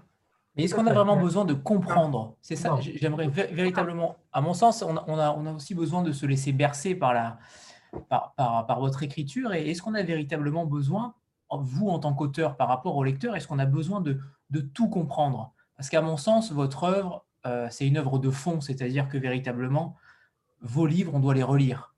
Euh, je pense qu'une première lecture n'est pas forcément toujours euh, évidente, en tout cas pour celui-ci, et que le fait de pouvoir les relire permet de, voir tout ce qu'on n'a pas vu à la première lecture. Et il y a tellement de détails et de choses cachées, à mon sens, que ça n'en est que, meilleur, tout simplement. Et à mon sens, on n'abandonne pas un livre de Pierre Sandors. C'est pas possible. On n'abandonne pas. moi, ce que je peux te dire, en tout cas, c'est qu'il y, a une structure euh, très, très subtilement construite qui amène à une forme de révélation à la fin qui donne, qui donne la vision totale du roman. Et c'est comme, un, comme un mécanisme d'horlogerie hyper précis. Maintenant, je laisse Pierre répondre. Non, c'est, vrai que c'est, une, une, forme de dialectique qui est très importante pour moi, à la fois la précision, mais aussi parler de choses qui sont, euh, pour en revenir à ce terme, de l'ordre de l'incommunicable, de, choses qui sont des ressentis profonds qui sont vraiment au niveau de la sous-conscience pour moi. C'est-à-dire que tous mes romans me viennent toujours pour faire court, du subconscient. Et je ne sais jamais ce qui m'est réellement donné dès le départ. Je n'ai pas de plan, je n'ai pas de trame. J'ai simplement certains éléments. Et il me faut vraiment m'accrocher pour pouvoir euh, faire monter ce, cette, comme un monolithe, un peu cette pierre qui est enfuie sous, sous la terre. Il faut que je la fasse émerger pour voir ce que c'est. À ce moment-là, quand, quand je vois ce que c'est, j'ai le premier jet, et après je le retravaille. Il y a une architecture qui est déjà là, mais qui est de l'ordre de l'inconscience. Et à ce moment-là, je le retravaille pour, pour créer plus d'accessibilité, parce que quand même mon enjeu, quand j'écris un texte, sinon je le garderai dans le tiroir pour moi, c'est quand même qu'il puisse être euh, communicable, qu'il puisse être communiqué et partagé. Ça, c'est pour moi, il n'y a pas de finalité euh, sans celle-ci. Euh, dans un texte, il faut qu'il vive, qu'il vive. Donc, j'ai aussi un souci après en me relisant qu'il y ait une forme de lisibilité pour un lecteur qui, va l'aborder d'une manière vierge. Après, euh, comme on, l'a évoqué tout à l'heure, je suis un, auteur qui demande beaucoup aux autres auteurs en tant que lecteur. J'aime beaucoup. Euh, bah, d'ailleurs, c'est la racine du mot étymologiquement auteur, c'est celui qui augmente. Kenneth White en parlait, il disait celui qui augmente la vie, c'est un peu ça. C'est que j'attends d'un auteur qui va augmenter ma, ma force de vie, ma charge de vie, non seulement au niveau sensoriel, mais aussi mes pensées, mes perceptions. et sans en passer par, par un livre de développement personnel ou de méditation, ou de, mais en allant dans l'imaginaire, mais pas seulement, aussi en questionnant de manière réaliste, concrète, précise, l'environnement qui nous, avec lequel on a affaire. Donc, tous, tous ces aspects-là sont, sont, constamment présents pour moi. J'ai besoin d'une forme de lisibilité et, et mon roman, je pense qu'il y a toujours une forme d'intrigue, quelle qu'elle soit. Mais je dirais, dans celui-ci, il y a peut-être il y a des intrigues, il y a plusieurs intrigues, mais ce n'est pas le seul. Hein. Les formations Slender, il y a plusieurs intrigues également qui se chevauchaient. Et, mais en même temps, il y a des, il y a des zones un peu d'incompréhension, c'est-à-dire des, des, zones qui parlent qui utilisent les mots de tous les jours, mais qui ne sont pas gratuitement obscures, mais qui, c'est-à-dire que c'est un peu une écriture, c'est une parole nocturne, je dirais. Ça ne parle pas à notre intelligence de jour, diurne.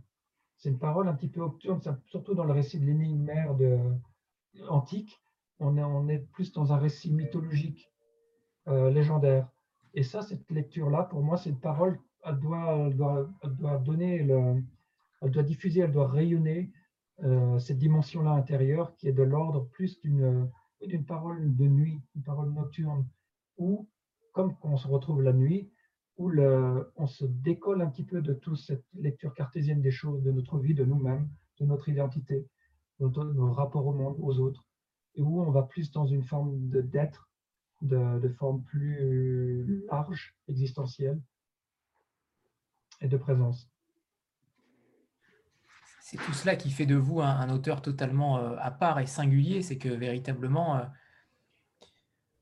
euh, on, a besoin en réalité de, pas forcément de tout comprendre, mais de se laisser bercer par cette poésie-là, mais en même temps, euh, vous arrivez à faire émerger dans, dans une littérature contemporaine quelque chose qui est plutôt rare, c'est que un livre, en principe, on le lit une fois et puis on l'oublie assez rapidement. Euh, votre, qualité, euh, à mon sens, première, c'est justement d'arriver à nous emmener dans un univers où, on a besoin de relire, de lire, relire. Est-ce que c'est justement ça Est-ce que à, votre, avis, la littérature, c'est pas ça justement C'est de véritablement nous bousculer, nous, euh, chahuter un peu, nous bouleverser dans nos émotions, dans nos ressentis et, arriver à, relire un auteur? Est-ce que c'est une, une, notion qui vous, qui vous parle, cette notion de relecture? Oui, complètement, complètement. Euh, j'aime beaucoup, a des auteurs que je relis, j'ai besoin de, cette dimension-là. Euh, et puis une chose aussi, c'est que quand j'écris sur un texte comme celui des Lumières, je, l'ai commencé en 2016, c'est-à-dire que depuis euh, quatre ans, je vis avec ce texte-là.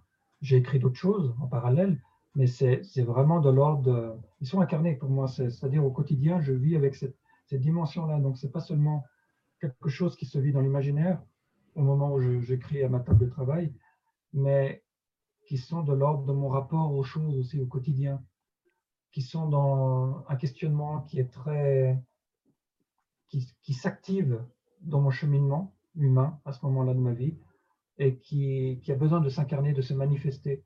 Donc, il y a une forme pour moi de densité existentielle qui va de pair avec la littérature.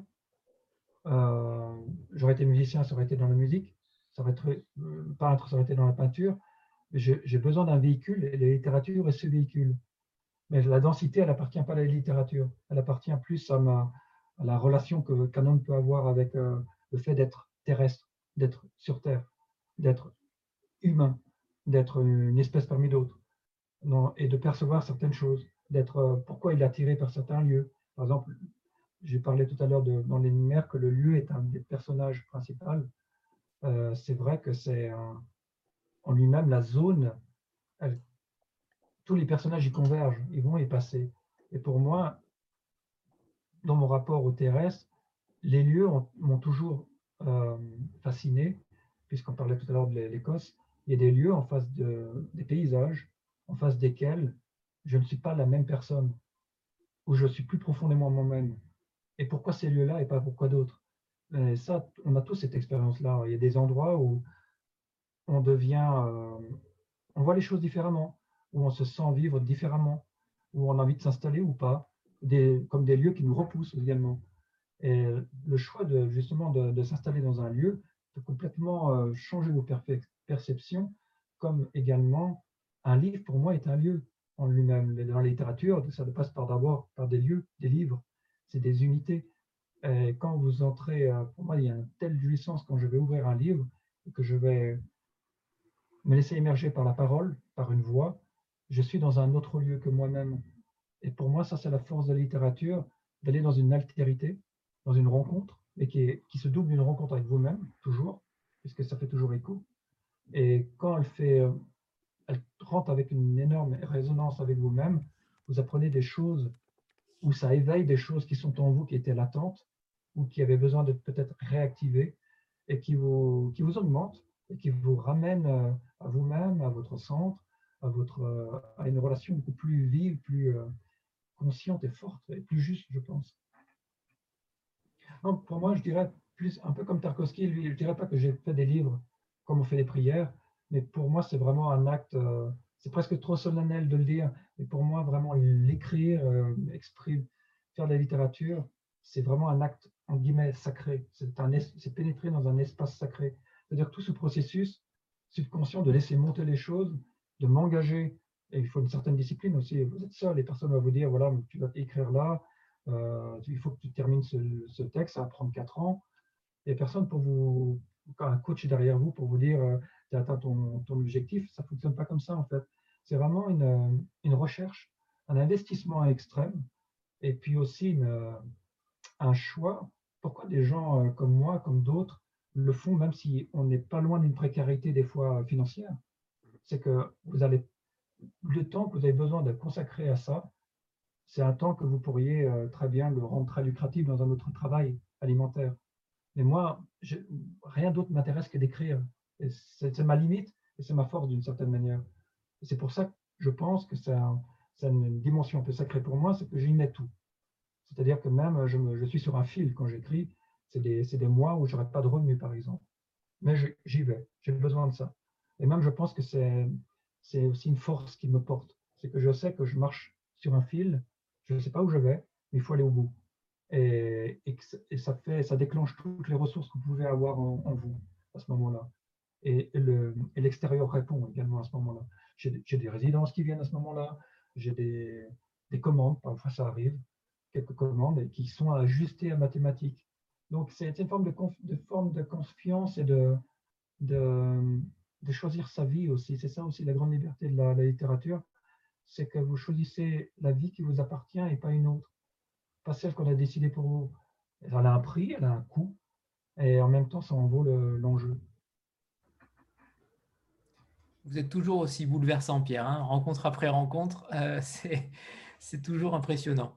Euh, Stéphanie? Oui, alors si je ne me suis pas trompée, euh, je, je, crois que le personnage de Adna dans, dans l'énigmaire, en fait, est la petite fille de Nada Neander, qui est le personnage principal de Silence Moon. Donc, c'est bien ça, déjà? Est-ce que je... ok. Et alors, euh, donc c'est assez surprenant de, retrouver ce personnage-là. Alors moi, j'ai adoré Silence Moon, c'est vraiment mon roman préféré.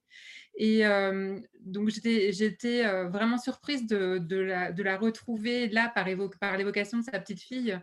Et alors, je me suis demandé si vous aviez euh, envie, par, ce, par ce procédé du retour des de certains personnages d'un roman à l'autre, si, pour vous, c'était une façon de créer une sorte de constellation entre vos romans, où, où, en fait vos personnages apparaîtraient les uns à côté des autres pour créer un ensemble. Et donc, est-ce que c'est quelque chose de vraiment réfléchi ou bien vous avez senti ce personnage-là revenir à vous et il fallait en faire quelque chose dans l'énigmaire oui, c'est le dernier cas. C'est le personnage revient à moi. Euh, il trouve sa place là. de fait, euh, c'est un personnage que j'aime beaucoup. Nana Neander a été très importante pour moi euh, quand j'ai écrit Silence Moon. Et d'ailleurs, j'ai toujours sa photo à côté de moi, hein, celle de, la couverture de Silence Moon. Et d'ailleurs, je ne sais pas si j'en ai parlé à l'époque, mais j'avais retrouvé la trace de cette personne. Je savais, j'ai fait quelques recherches et j'ai finalement rencontré quelqu'un qui avait rencontré cette femme qu'on voit sur la couverture, dont je ne savais pas réellement le nom. Et j'ai pu retrouver la trace de cette personne qui est morte hein, depuis quelque temps, mais c'était vraiment aussi un cheminement en parallèle à ma vie humaine qui était, très intéressant. Euh, c'est elle qui est revenue vers moi, Nana Neander, Et j'avais, puisque dans Silence Moon, c'est quelqu'un qui se tait essentiellement. C'est quelqu'un qui choisit le, silence. Et là, j'avais très envie de lui, de lui donner une voix. Et c'est le conte Sylvia Pan qui est, au cœur de, ce, livre, L'énigmaire, qui est de sa plume, en fait.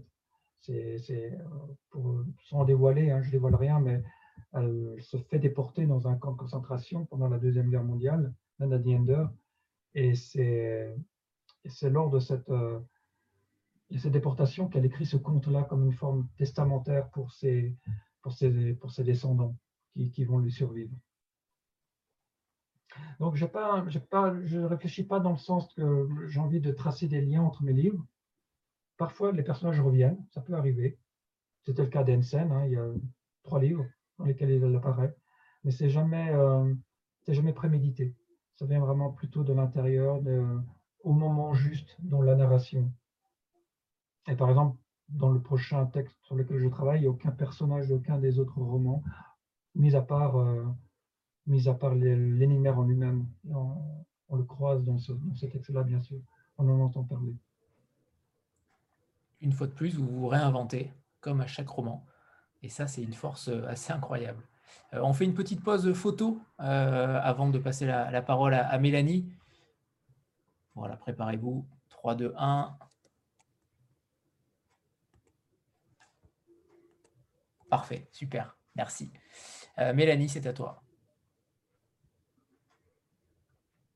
Il faut rallumer le micro. c'est bon.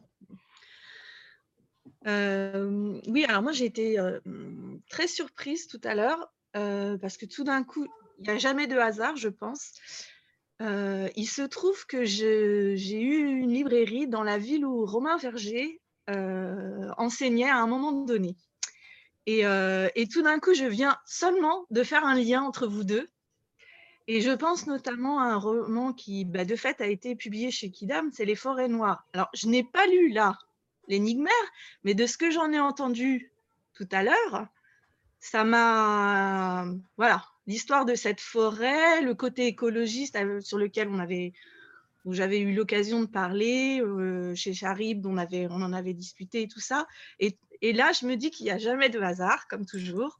Et, euh, le lien entre Romain Verger et, et notamment ce livre-là, parce que je pense que Romain Verger écrit des livres, enfin, moi, je trouve beaucoup plus noirs et glauques.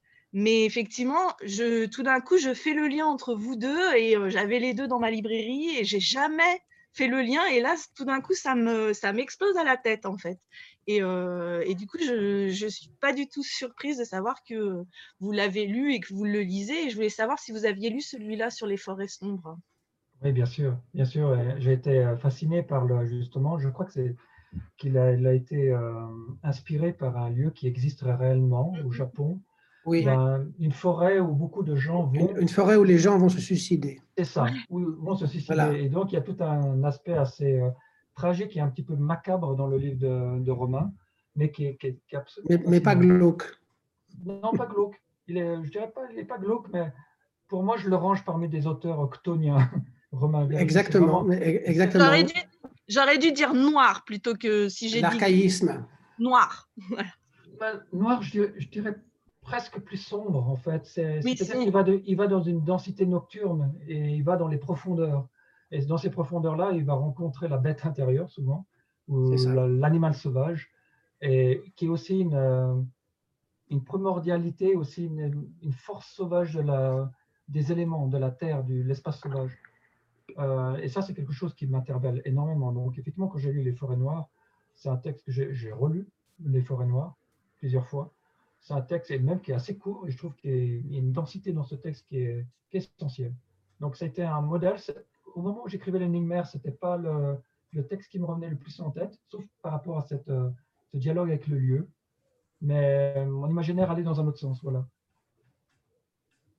Je trouve ça formidable en tout cas que, Pierre ait lu euh, mon nombre de livres de Kidam euh, sans que Pascal ne soit au courant. Je trouve ça, je trouve ça assez, assez, assez magique en tout cas. Moi euh, aussi. mais, on ne connaît pas comment, on ne sait jamais comment les livres circulent. C'est ce qui est intéressant. C'est-à-dire que, euh, bien sûr, en tant qu'éditeur, on est amené à défendre les, œuvres de, certaines personnes. Et moi, moi c'est vrai que j'ai une politique d'auteur dont je suis les auteurs.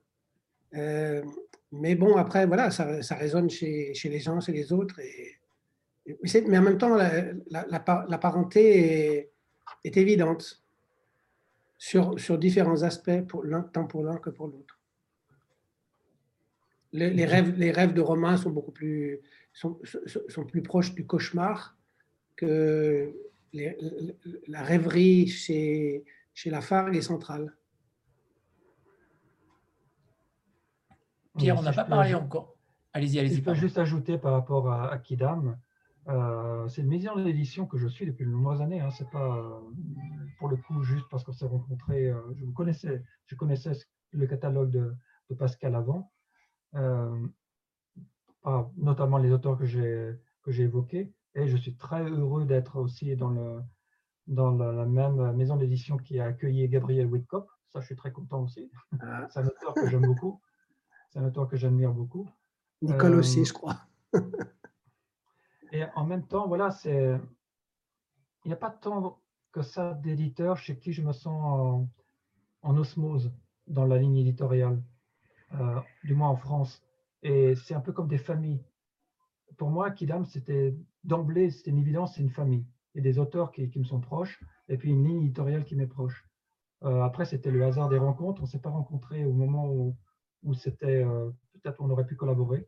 Mais c'est voilà, c'est les choses. Ah ben, euh, si j'avais pas eu les ennuis que j'ai eus, on aurait collaboré, c'est clair.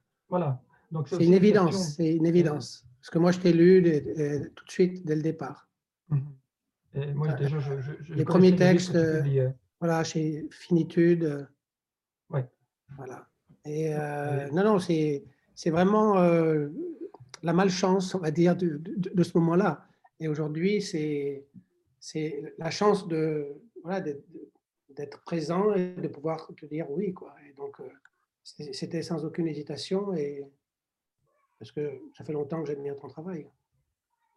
Oui, puis c'est voilà, c'est des ça fait sens. Voilà, il y a chez certaines lignes éditoriales, chez les éditeurs, non seulement dans la manière dont ils travaillent avec leurs auteurs, mais aussi euh, les univers qu'ils vont laisser, euh, qui vont le rendre visible aux lectrices et aux lecteurs.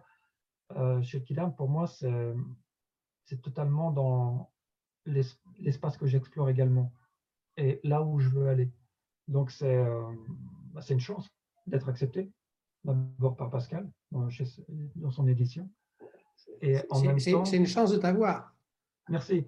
C'est ça va dans le même sens, c'est-à-dire qu'on va, on, va dans la même direction et effectivement, euh, voilà, j'avais ce regret et, aujourd'hui, euh, voilà, je suis très heureux de publier L'énigmaire, même, si même si le livre est perçu comme étant quelque chose de, de, délicat à, à posséder. Après, voilà, ça peut ne pas être réciproque. On peut être très. Euh, ça m'est arrivé d'être attiré par des, maisons d'édition et où, j'ai pu envoyer des manuscrits qui sont ou refusés ou même on ne répond pas. Il n'y a même pas de, de lettre type. Et où finalement, avec la distance, je me dis non, effectivement, ce n'était pas la ligne éditoriale qui, qui m'aurait convenu. Il n'y a pas exactement la, la, famille qui me convient dedans. Et on se retrouve, on est publié là où vraiment il y a une forte appartenance, je crois. Il y a une forme d'osmose entre où en est l'éditeur à ce moment-là ou l'éditrice et euh, où j'en suis moi aussi. Il y a une forme d'alchimie et ça, c'est intéressant. Moi, je... Sylvie? Euh, Tarot, depuis cette lecture, ça doit être euh, parce que je suis rouanaise d'adoption. Le nom de la journaliste. Voilà. Oui, oui, ça, Pierre. Euh, D'où venait ce nom Jeanne d'Arc. Oui. orthographié D-A-R-Q. CQ. CQ. Orthographié différemment.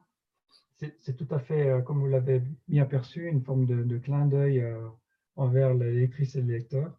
ça m'amusait, Jeanne d'Arc, finalement, qui, qui, va faire un entretien, une interview pour Paris Match de Akai Kodoku, dans ce poète de tanka, géologue japonais, qui, une fois qu'il revient de la zone, quitte tout, vit en dehors d'un monastère et surtout compose des chants silencieux sur des instruments sans cordes de son invention. Donc, une journaliste qui va interviewer une personne comme ça, qui ne lui répond pas de toute façon, qui ne lui dit rien, mais qui laisse assister à un concert, donc un concert silencieux, euh, mais qui, qui, a un grand impact chez elle. Elle se sent émue parce qu'elle n'a pas entendu, mais qu'elle a quand même perçu. Et pour moi, ben, on, on, retourne à l'intériorité sans vouloir trop expliquer d'une manière cartésienne. Et si on est dans son intériorité, euh, on n'a pas besoin d'être romancier, on perçoit des voix, on perçoit une parole. Et Jeanne d'Arc, comme on le sait bien, elle mm. entendait des voix. Voilà, donc je, voulais faire un peu ce, petit parallèle. D'accord, je voulais savoir si la signification était bien celle-là. Voilà, donc je m'arrête là. Merci beaucoup. on n'a pas parlé encore, euh, pardon, je crois que j'ai été coupé, on n'a pas parlé encore de la, déstructuration un peu du langage. Euh, il y a un petit peu de, franglais notamment. Euh, c'est plutôt rare chez vous, donc qu'est-ce qui vous a poussé à, déstructurer ce langage-là euh, de manière plus, euh, plus stricte? Euh, Oui, il y a deux choses. dans ma pratique, parfois, il m'arrive de, lire des textes ou en allemand ou, oui, surtout en allemand. Je ne lis pas l'allemand, je n'ai pas la pratique de l'allemand. Et ça m'est arrivé, de, comme beaucoup de personnes, de rentrer le texte dans Google Traduction ou notre service de, traduction. Et il y a quelques années de ça, maintenant ils se sont un peu peaufinés, euh, la traduction était souvent assez surréaliste. Je, lisais le texte en français et c'était des. J'ai l'impression de lire le Kadavaïski des, des surréalistes. On, sautait vraiment d'une. C'était même assez poétique comme expérience, d'un discours à la fois qui était très rationnel et qui, qui, qui perdait l'eau de tous les côtés. C'est vraiment le sens allait de tous les côtés. Et euh, j'ai retenu ça, cette expérience-là de lecture un peu insolite, décalée et en même temps, on sent qu'il y a un discours derrière qui est, qui est, juste un effet artificiel de traduction, en fait, mais il y a un discours très cohérent derrière. Et puis, deuxième chose, les communiqués, donc c'est les nouveaux communiqués qui sont émis par, euh, par ce groupement, ce groupe DIVNA, euh, qui donne des nouvelles chaque fois de ce qui se passe euh, dans l'espace, de ce parcours, de cette mission sur une station spatiale familiale, une Arus. Eh bien, c'est tout un corps de scientifiques qui appartiennent à ce, qui appartient à ce mouvement-là, la Divna, qui, qui, prend la parole. Et pour moi, le discours scientifique, a des choses, je lis des, textes scientifiques avec beaucoup d'intérêt, et universitaires également, et, mais pour moi, ça reste une parole très sèche, qui, qui n'a pas du tout cette part nocturne dont je parlais tout à l'heure, et pour cause, hein, puisqu'on se base vraiment sur des choses très vérifiables euh, par, les, par les perceptions euh, cartésiennes. Et du coup, on est tout un versant de la vie qui, est occulté. Et j'ai voulu un peu moquer, je dirais gentiment, de, du corps scientifique en général, de cette parole-là, en, la déstructurant, justement.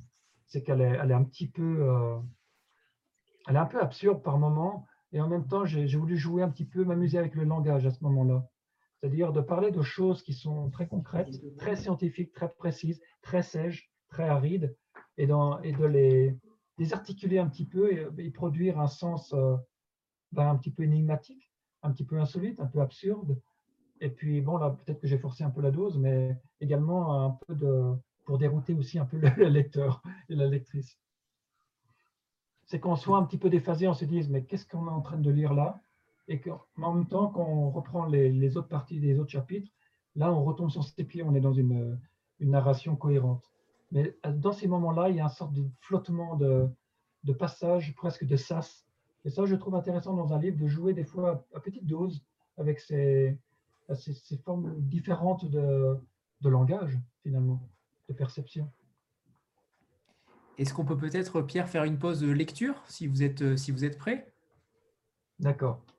Allez, on y va. Alors, je vais lire un, un, passage qui se situe page 183. C'est pas très loin de la fin, mais pas vraiment. C'est un personnage qui prend, euh, prend parole qui s'appelle Sylvia Pan. Je ne suis pas là pour parler de moi. Mon visage restera dans l'ombre. Ici, je suis simplement une voix intérieure, une parole. Le noir convient à la parole. Le noir accueille la part sauvage, silencieuse, de la parole qui est en moi. C'est le dernier vestige d'humanité que la société nous concède, mais pour combien de temps? J'en ai suffisamment dit à mon propos. Les terriens d'origine ont toujours davantage suscité mon intérêt. On me dira, et j'en conviens en partie seulement, que c'est une façon indirecte de me chercher en autrui, de me pencher sur celui ou celle qui, en apparence, diffère de moi pour me lire sur ses traits un peu comme on le ferait d'un texte bilingue en comparant simultanément l'original de sa traduction. Si c'est bien là le cas, si cette théorie possède quelques vérités, alors mon hérédité psychologique procède d'un lignage où la Sibylle d'Érythrée, Émilie Brontë, Fostaka et une chanteuse de cabaret, Nada Niender, constituent les lignes de crête.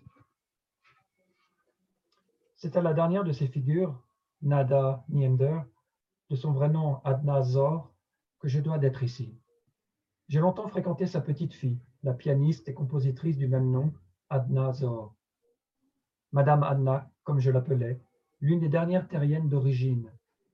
Elle me recevait dans sa chambre octogénaire et répondait obligeamment à mes questions sur sa grand-mère. Au cours de nos conversations, il fut souvent question du climat dramatique de cette époque, mais également du milieu artistique dans lequel, en Allemagne, au début du XXe siècle, Neander évoluait, un milieu que Madame Anna connaissait bien, puisque musicienne elle-même, elle en procédait psychiquement, si l'on peut dire. Dans les premiers temps de notre rencontre, son œuvre musicale ne fut jamais évoquée, même en pensée. La cause en était d'abord mon extrême pudeur, ensuite un respect nippon de l'engagement. J'étais venu à elle en quémandeuse d'informations sur son ancêtre. Je préparais le portrait radiophonique de Nada Neander pour Minuit des siècles, une émission consacrée aux figures pionnières de la contre-culture dans les périodes sombres de l'histoire. C'est sur cette base qu'elle m'avait ouvert sa porte. Vous paraissez jeune, s'était-elle étonnée en me dévisageant. Je veux dire, naturellement jeune. Vous avez quel âge? 17 ans. Nada en avait 82. C'était la première fois que je rencontrais une femme âgée qui avait l'air âgée. Vous avez 17 ans depuis combien de temps? On ne sait plus aujourd'hui si on a affaire à une sexagénaire en cure ou à une jeunette. C'est vraiment votre âge? 17 ans, oui. Je m'étais juré de ne pas trahir sa confiance. J'ai toujours eu en horreur ce profitisme social dont certains abusent en présence d'une célébrité. J'en étais l'antithèse absolue. C'est regrettable dans la mesure où bon nombre de zones de la vie de Madame Anna resteront à jamais inconnues. Personne ainsi ne saura jamais pourquoi elle décida, en plein succès, de tirer un trait sur sa carrière musicale. Il ne me vint pas à l'esprit de le lui demander. Comment dire? Elle préférait le silence à toute musique, même à celle des mots, surtout à celle des mots. Je sais bien que cela ne fait pas d'elle un cas isolé. Mon grand-père, lui, composait des chants silencieux sur des instruments sans cordes de son invention. Il se nommait Akai Kodoku, et devint le maître incontesté de l'outil Un phénomène plus qu'un art qui fit des émules ou plutôt des victimes. Qui ne s'en souvient sans angoisse D'autres artistes se turent également à la même époque. Massivement, inexplicablement. Une épidémie inquiétante et sans précédent, quelque chose d'incompréhensible, se produisit alors sur la Terre. L'art, la poésie se mirent soudain à disparaître. Des jours au lendemain, des milliers puis des millions d'artistes cessèrent de créer. Les musiciens rangèrent leurs instruments, les peintres leurs toiles blanches. La pierre des sculpteurs s'empoussiéra. Il ne parut plus de nouveaux livres. On cessa de filmer, de photographier, d'écouter, de regarder, de voir. On ne voulait plus voir. On finit même par oublier ce qu'on ne voulait plus voir.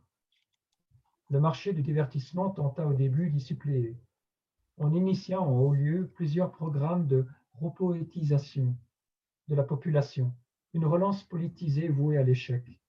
Un souffle s'était éteint, un cœur s'était arrêté de battre. Hasard ou synchronicité, c'est l'instant que choisit la communauté scientifique pour faire son entrée en scène. Des recherches financées par la DIVNA avait permis une nouvelle percée dans la réécriture de l'ADN. Soudain, il devenait possible de corriger des séquences héréditaires du génome humain, de procéder, pour ainsi dire, à une chirurgie stylistique d'un sujet, de n'importe quel individu, et de perfectionner une édition de lui-même plus conforme à son désir d'expression identitaire. L'ingénierie génétique était née. Un réseau mondial de bibliothèques d'ADN comportant une base de référencement couvrant plusieurs siècles du patrimoine humain prit d'assaut les marchés. L'effet ne se fit pas attendre. Tout le monde voulut jumeler son code génétique avec celui de De Vinci, Nausicaa Khan, John Lennon, Maria Callas, Lewis Carroll ou Mozart. Le premier humain augmenté vire le jour. Ce fut l'âge de raison du terrorisme génétique. À partir de là, tout s'accéléra. Les dérives eugéniques s'amplifièrent, les dérives climatiques y mirent un frein. En quelques années, les pays s'effondrèrent, les surfaces se désertifièrent. Pour survivre, l'humanité s'enfonça sous terre. Les derniers, derniers terriens d'origine s'éteignirent. Nous sommes quelques-uns aujourd'hui à croire qu'ils reviendront un jour, peupler le monde d'en haut, le premier monde. Merci Pierre. Merci. Allez-y, Pascal. Je dis, ça sonne comme quelque chose qui nous concerne directement. Bien sûr. Bien sûr, bien sûr. Stéphanie, je crois que tu, voulais rebondir aussi sur l'extrait, sur puisque c'était ta question. Oui, alors c'est incroyable parce que je voulais vous poser une question, Pierre, et euh, c'était justement sur ce passage que vous venez de lire. Et quand vous le lisez, ça, rentre encore plus en résonance, évidemment, avec notre situation, parce que vous commencez, bah, comme, vous avez lu tout, de suite, là, en disant une épidémie inquiétante se produisit sur la Terre, donc ça fait forcément écho à notre situation, sauf que ce que vous choisissez, en fait, comme épidémie, en fait, ce qui touche les êtres humains, c'est en fait, ce qui, ce qui vient désorganiser l'humanité, euh, c'est euh, l'absence de création, c'est-à-dire euh, le fait que, enfin, la maladie en quelque sorte qui s'impose, c'est de ne plus pouvoir créer et, de ne plus avoir ni musique, ni, peinture, ni poésie, ni littérature. Et, c'est un peu le cas aujourd'hui. Aussi, oui, c'est sûr. Et alors, j'ai enfin, trouvé ça assez fort que ça rentre en résonance, même si quand vous l'avez écrit, Peut-être que enfin, c'était évidemment quelque chose d'assez lointain, mais alors, justement, quand vous avez écrit ça, est-ce que c'était déjà la métaphore d'une situation inquiétante par rapport à l'art en général? Est-ce que donc une humanité privée de son art, ce n'est plus une humanité qui, peut, vivre de façon viable? Et est-ce qu'il faut trouver donc une parade à, cette, difficulté? Pour moi, c'est une question d'échange, en fait, en tant qu'humain, en tant qu'artiste, quelle que soit notre, euh, notre pratique d'être sur Terre, de cultiver notre présence au monde, euh, si on est plus, de moins ou de moins en moins relié au monde vivant, les espaces sauvages, à la Terre, au terrestre, si on n'a plus cette forme de sensorialité, directe pardon, avec les éléments, avec le vivant, mais aussi l'autre, tout simplement dans la rencontre, ce qui est devenu difficile aujourd'hui, et si on n'a plus ça, on n'a plus cette forme d'échange-là, il y a un dépérissement qui se passe. Et au niveau créatif, euh, les artistes seront les premiers, euh, seront les baromètres de, cette, euh, de ce dépérissement. Donc, si vraiment on est dans une forme de... Ce qui se passe dans mon roman, heureusement, on n'est pas là aujourd'hui, mais si on est dans cette forme de rejet radical de la Terre, du terrestre, qu'on pense même à, à, coloniser une autre planète ou une autre forme de vie en station artificielle pour ne plus être sur Terre, pour ne plus être soumis à cette condition-là, soit que la planète soit épuisée, soit qu'on euh, ne se satisfait pas de cette condition humaine et on veut être des humains augmentés d'une manière artificielle, je pense qu'on se coupe vraiment d'une relation au vivant, mais très profondément enracinée dans le sol, dans le terrestre. Euh, oui. Non, non, mais c'est ça, c'est-à-dire c'est vraiment la, cette pensée poison qu'est le transhumanisme qui, qui, promeut euh, une coupure euh, radicale avec, euh, avec ce, que, ce que nous sommes intrinsèquement. Et effectivement, perdre à la fois son territoire intérieur et celui sur lequel on vit, eh ben c'est ce, c'est, ça donnait à déliquescence, au délitement et, à la, perte de soi, non seulement en tant qu'individu, mais en tant qu'espèce. Et, et, et, il me semble que le livre parle de ça. Oui, tout à fait. Tout à fait. Et ça, voilà, ça, ce sont des, des, des questionnements qui, qui me sont venus d'une manière euh, très personnelle, d'une certaine manière, parce que je suis, euh, comme je l'ai rappelé, euh, un humain de base, comme tout le monde, et dans le terrestre, dans une actualité de société, et je vois ce qui est en train de se passer, et ça, ça, ça me force dans mes questionnements, et aussi ça provoque une forme de, colère par rapport à ce qui se fait aussi, les dérives qui sont encouragées, comme sous le nom de progrès. et puis voilà, il y a une forme de, je ne vais pas du tout dans le forme de manifeste quand même, parce que je, suis conscient que c'est l'imaginaire, c'est une œuvre de fiction, et je ne vais pas du tout la restreindre, sinon j'aurais vraiment écrit un, essai, et c'est faisable.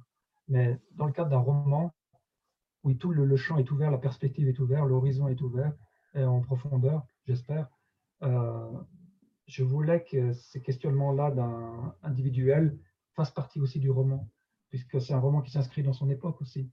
Euh, même si j'écris pas forcément sur cette époque-là, je sais qu'indirectement, l'époque va se glisser dans le, dans le roman.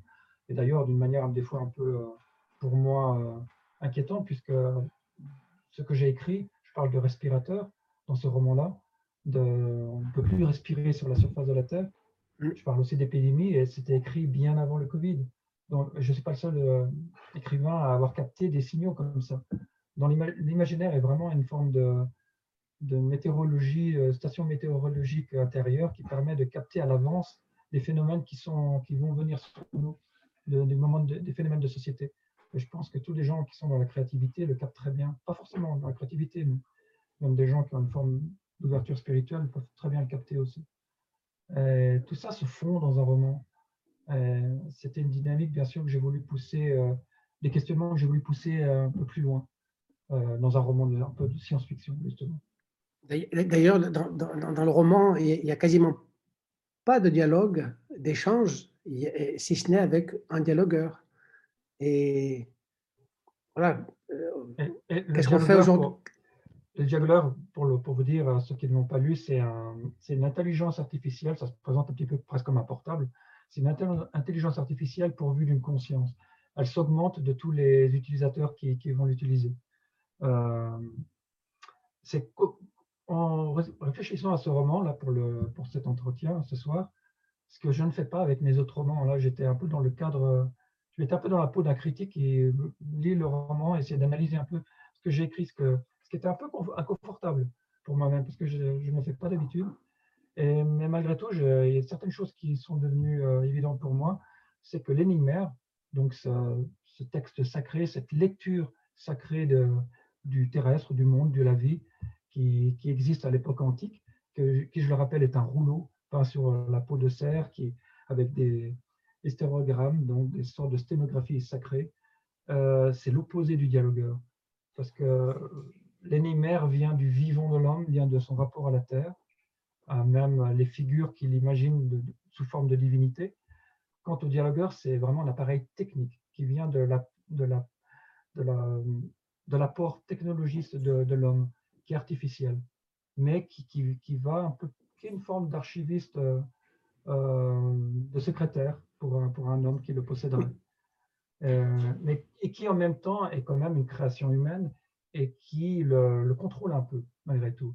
Il a un petit peu un regard un peu policier sur certaines choses, et à un moment donné, le personnage lui dit qu'il a fait quelque chose qui était un peu en dehors de, la légalité, et le dialogueur intervient et lui dit est-ce qu'il faut valider cette information? Il revient chaque fois comme une voix vocale. Est-ce qu'il faut bien valider cette information pour c'est-à-dire l'enregistrer dans un système qui est un système un peu de contrôle, si on en veut?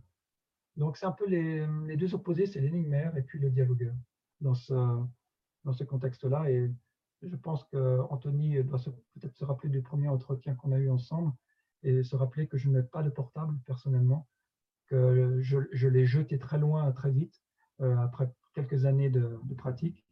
je veux le moins de technologie possible aujourd'hui pour être justement, euh, parce que je protège mon espace sauvage qui est très fragmenté, qui est très, euh, sinon, euh, agressé par toutes ces sollicitations. Et. Il y a des choses très bonnes hein, qui se font avec la technologie d'aujourd'hui, mais de nouveau, c'est la vision que l'on peut avoir derrière. Et puis surtout, comment, c'est quand même une technologie commerciale, comment tenir votre, le client, comment le, garder fidèle, comment le, distraire, comment occuper son temps mort, son temps libre par des petits jeux, par des, pour aller voir ce qui se passe sur Facebook. Et ça, ce temps mort, pour moi, en tant qu'auteur, en tout cas, en tant que poète, ce temps mort, il n'est pas absolument pas mort. Il n'est jamais mort. Il y a une forme de plénitude énorme à être. Je suis un peu isolé hein, quand je vais dans des trains et des, et des métros. Bien, je, me, je me sens un peu perdu, un peu isolé, mais ça fait rien. Pierre, tant que vous avez à disposition un ordinateur et une bonne connexion Internet, nous sommes ravis. c'est le principal. Hein. Voilà. Euh, j'avais une question par rapport à ce déclic qui vous fait écrire. Alors, euh, loin de moi l'idée de que vous dévoiliez euh, votre, votre, vos secrets de création, mais, mais, mais votre déclic, qu'est-ce qui vous, quel est le déclic qui, vous, qui, qui, commence à, comment dire, à émerger dans votre, dans votre esprit pour déclencher un nouveau roman? Est-ce que, alors pour le prochain, il y aura un fil avec l'énigmaire. Est-ce qu'il y a besoin d'une sorte de fil rouge à chaque fois avec le précédent ou au contraire, comment vous viennent ces idées-là? Parce qu'on est d'accord que ces idées-là sont totalement novatrices et, euh, la plupart du temps, c'est extrêmement euh, original et inédit dans chaque roman. Qu'est-ce qui, déclenche? Qu'est-ce qui déclenche cette création-là? Est-ce que vous avez une explication particulière ou au contraire, euh, c'est totalement inné et, ça vient comme ça vient? Une chose, effectivement, il y a la fin d'un roman, l'expérience d'avoir écrit ce roman-là, au moment où je l'ai terminé, il y avait déjà le fil rouge qui s'amorçait du, suivant. Et ça, c'est le cas de pratiquement tous les romans, je pense, que j'ai écrits, puisque, comme je l'ai évoqué tout à l'heure, c'est des moments de vie, des tranches de vie. Pour moi, réellement, l'écriture d'un roman, il se passe plein de choses dans ma vie à ce moment-là c'est aussi un cheminement intérieur. C'est pour ça que c'est jamais le même livre, parce que j'ai besoin d'aller dans d'autres espaces intérieurs. Je ne veux surtout pas me répéter, même si on a des thématiques récurrentes.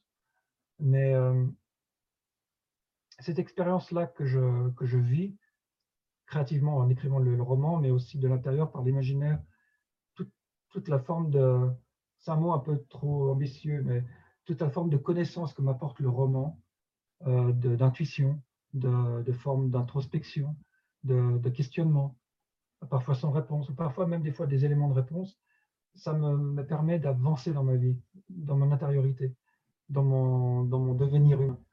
Et ces chapitres-là, un peu comme dans le, jeu, dans le jeu de loi, j'avance d'une case à l'autre. Des fois, je recule aussi, mais j'avance et chaque livre me permet d'aller dans la case suivante.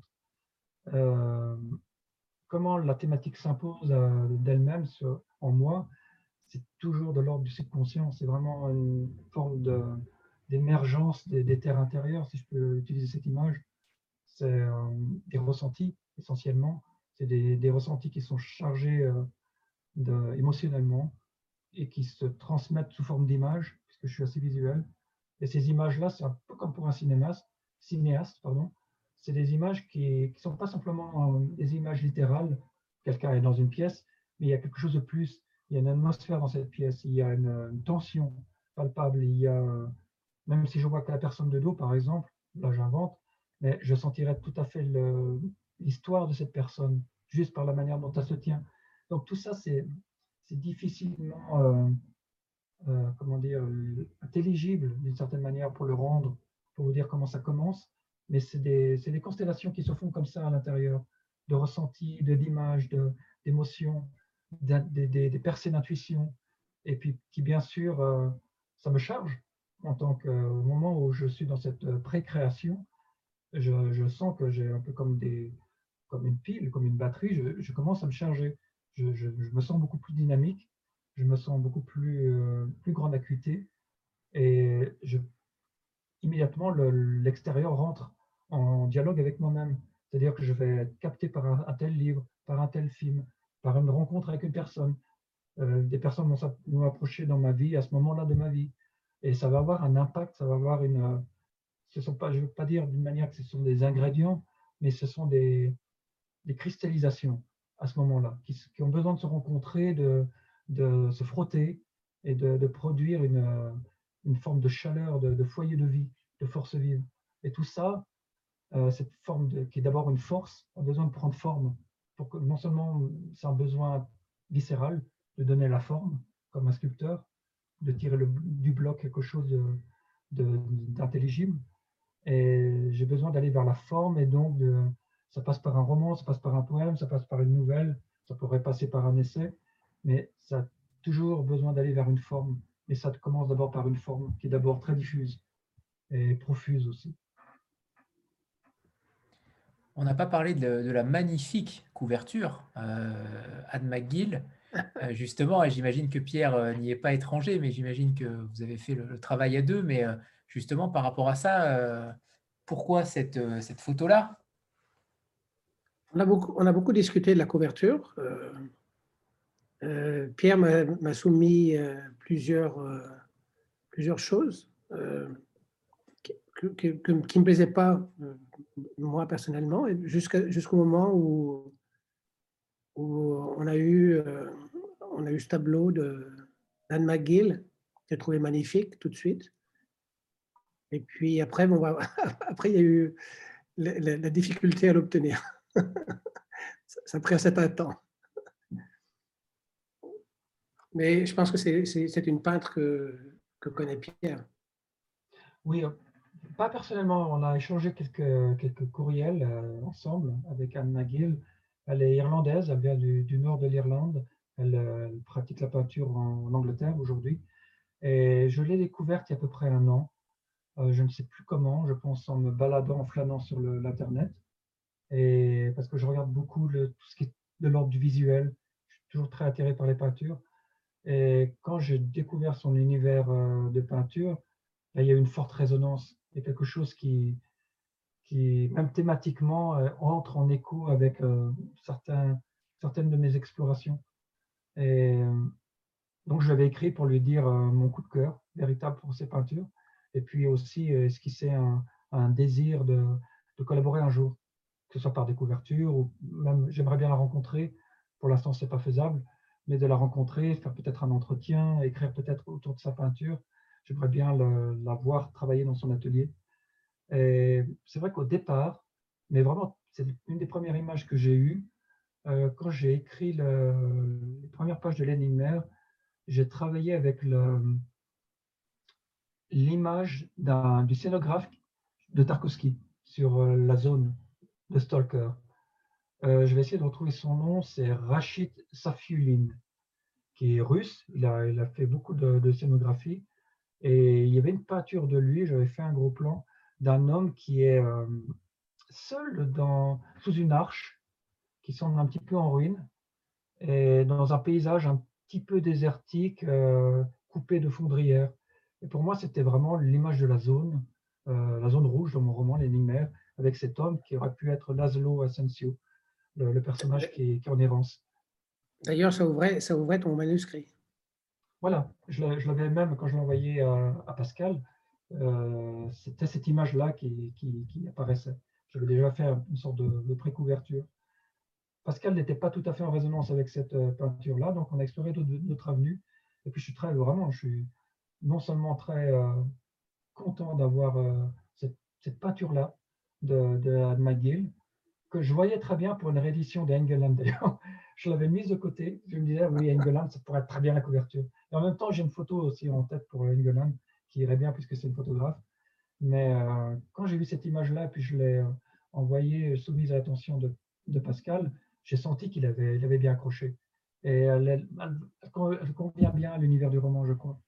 Un peu comme pour un film, c'est vraiment une affiche d'une certaine manière qui, qui donne le, le, ton, la, tonalité. Quoi. Tout, à, tout, à, fait, qui installe le là. comme on dirait au musical, ça installe le là, cette figure centrale avec avec le monde euh, très large autour de ce ciel et ces nuages, de la mer qu'on voit un petit peu derrière. Il y a ce flou. Il y a ce flou. Et, en même temps, il y a quelque chose de, de, très fort sur l'enracinement. Oui, tout à fait. C'est une figure très tulérique de cet homme qui est assis sur terre, noir. On pourrait presque croire que c'est une pierre dressée, c'est un monolithe.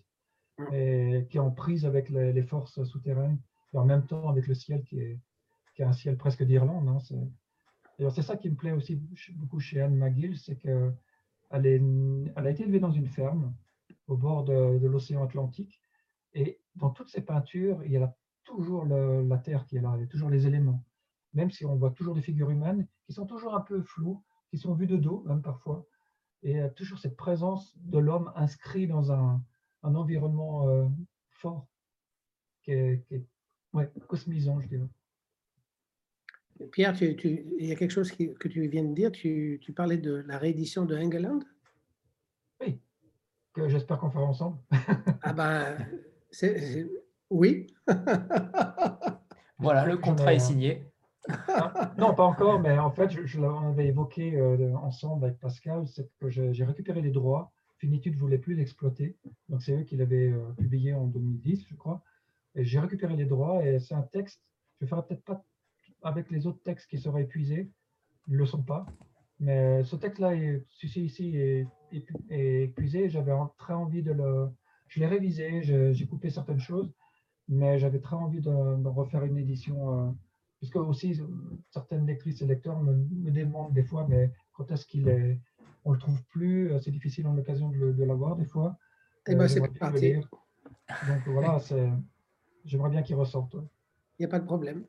Et eh bien voilà, voilà. Ces rencontres sont là pour ça aussi, pour créer de, donc des rééditions de, de, romans. C'est parfait. Euh, Stéphanie? Oui, moi je voudrais revenir sur, euh, un passage euh, de l'énigmaire.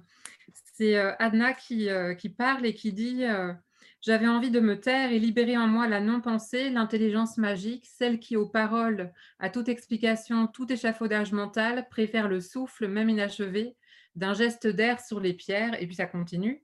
Et euh, donc, en fait, euh, je trouvais ça très fort, justement, la non-pensée.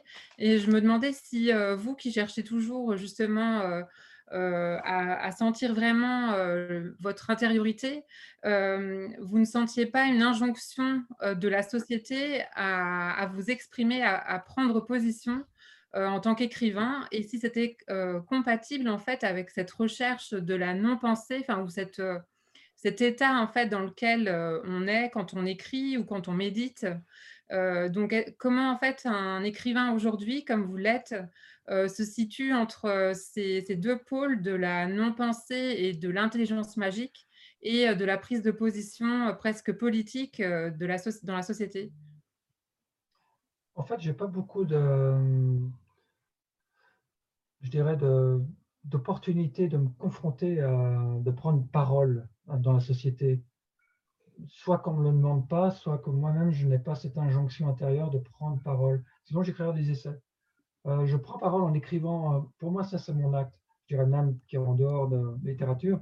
Je suis très conscient que parler de, de ce qui est important pour une personne, en soi-même un acte politique, même s'il n'a pas ce nom-là. Euh, un non-pensé, ensuite, voilà, il y a un inconfort pour moi, de, il y aura un inconfort pour moi de prendre parole sur une forme de plateforme un peu publique, officielle, que ce soit dans un article, que ce soit dans un, blog, euh, par rapport à ces, à ces dynamiques que je perçois, parce qu'en tant que, avant d'être humain, donc ce qu'on appelle cette étiquette humaine, je, je suis une espèce parmi d'autres sur Terre, euh, qui est en évolution. Et je perçois des choses, parce que pour moi, le rapport, comme vous l'avez compris, le rapport à la Terre est extrêmement important et fondamental. Euh, je, je, vais tous les jours dans la nature, j'écris dans la nature, et quand je suis dans la nature, ça me fait penser à, ce, à cet artiste euh, anglais, Amish Fulton, qui fait du land art, qui ne laisse, pas de traces en fait. Il ne va pas installer une œuvre dans la nature, mais elle se dégrade elle-même, elle, elle, disparaît. Et lui, il disait que quand il va dans la nature, pour lui, c'est une religion, immédiate. Moi, j'enlèverais presque le mot religion qui est de trop pour moi là-dedans. Mais je comprends ce qu'il veut dire. Pour moi, c'est on est dans un espace immédiatement de prise de, vie qui est de l'ordre du sacré, tout simplement, pour, être, pour faire très bref. Euh, qui est spirituel sans rentrer dans des dômes de religion, de, de lois, de, d'observation de tels rites. Euh, il y a tout, simplement une augmentation, une densification de la vie, de la vitalité, pas seulement en vitalité physique, des sens, mais aussi euh, tout ce qui est psychique, mental, intellectuel. Et tout ça, cette forme de, je ne sais pas si c'est une pensée dans la nature, je ne sais pas si c'est une forme d'intelligence consciente ou pas, mais que je perçois avec mes, mes, perceptions humaines, fait que je reçois des informations, une forme de connaissance directe, directe qui est une forme de non-connaissance aussi, parce que parfois je peux rester des heures dans la nature, tout simplement essayer de creuser la, densité de ce que je, ressens dans mon corps, mais aussi euh, dans l'esprit, parce que rien n'est séparé. Et j'essaie de, traduire ça. J'essaie de traduire en mots, comment moi, avec mes outils humains, je peux traduire ce qui est de l'ordre d'une énergie, d'une intelligence vivante qui organise les choses autour de moi, qui organise les choses en moi. Comment je peux lui donner voix sans la réduire? Et je pense que c'est une des choses qui est extrêmement importante pour moi, et là où il y aurait un acte un peu politique, c'est que je, je suis un peu un gardien à mon niveau, dans mes livres, de cet espace sauvage, de cette, de cette relation au vivant. Euh, je, le protège dans le sens que quand j'écris quelque chose, je ne veux pas qu'on le déforme. C'est-à-dire que, heureusement, jusqu'ici, ça ne m'est pas arrivé, mais j'ai eu beaucoup d'amis écrivains qui, qui, me disent, euh, les éditeurs ont voulu couper ça, ils ont voulu changer ça. Moi, je, comme un, réalisateur, je veux que ce soit le director's cut, que ce soit vraiment, mais pas par une question narcissique, mais je veux être le plus intègre possible par rapport à ce qu'il m'est donné. Est-ce que j'ai pu percevoir Est-ce que j'ai pu transformer et donner et manifester?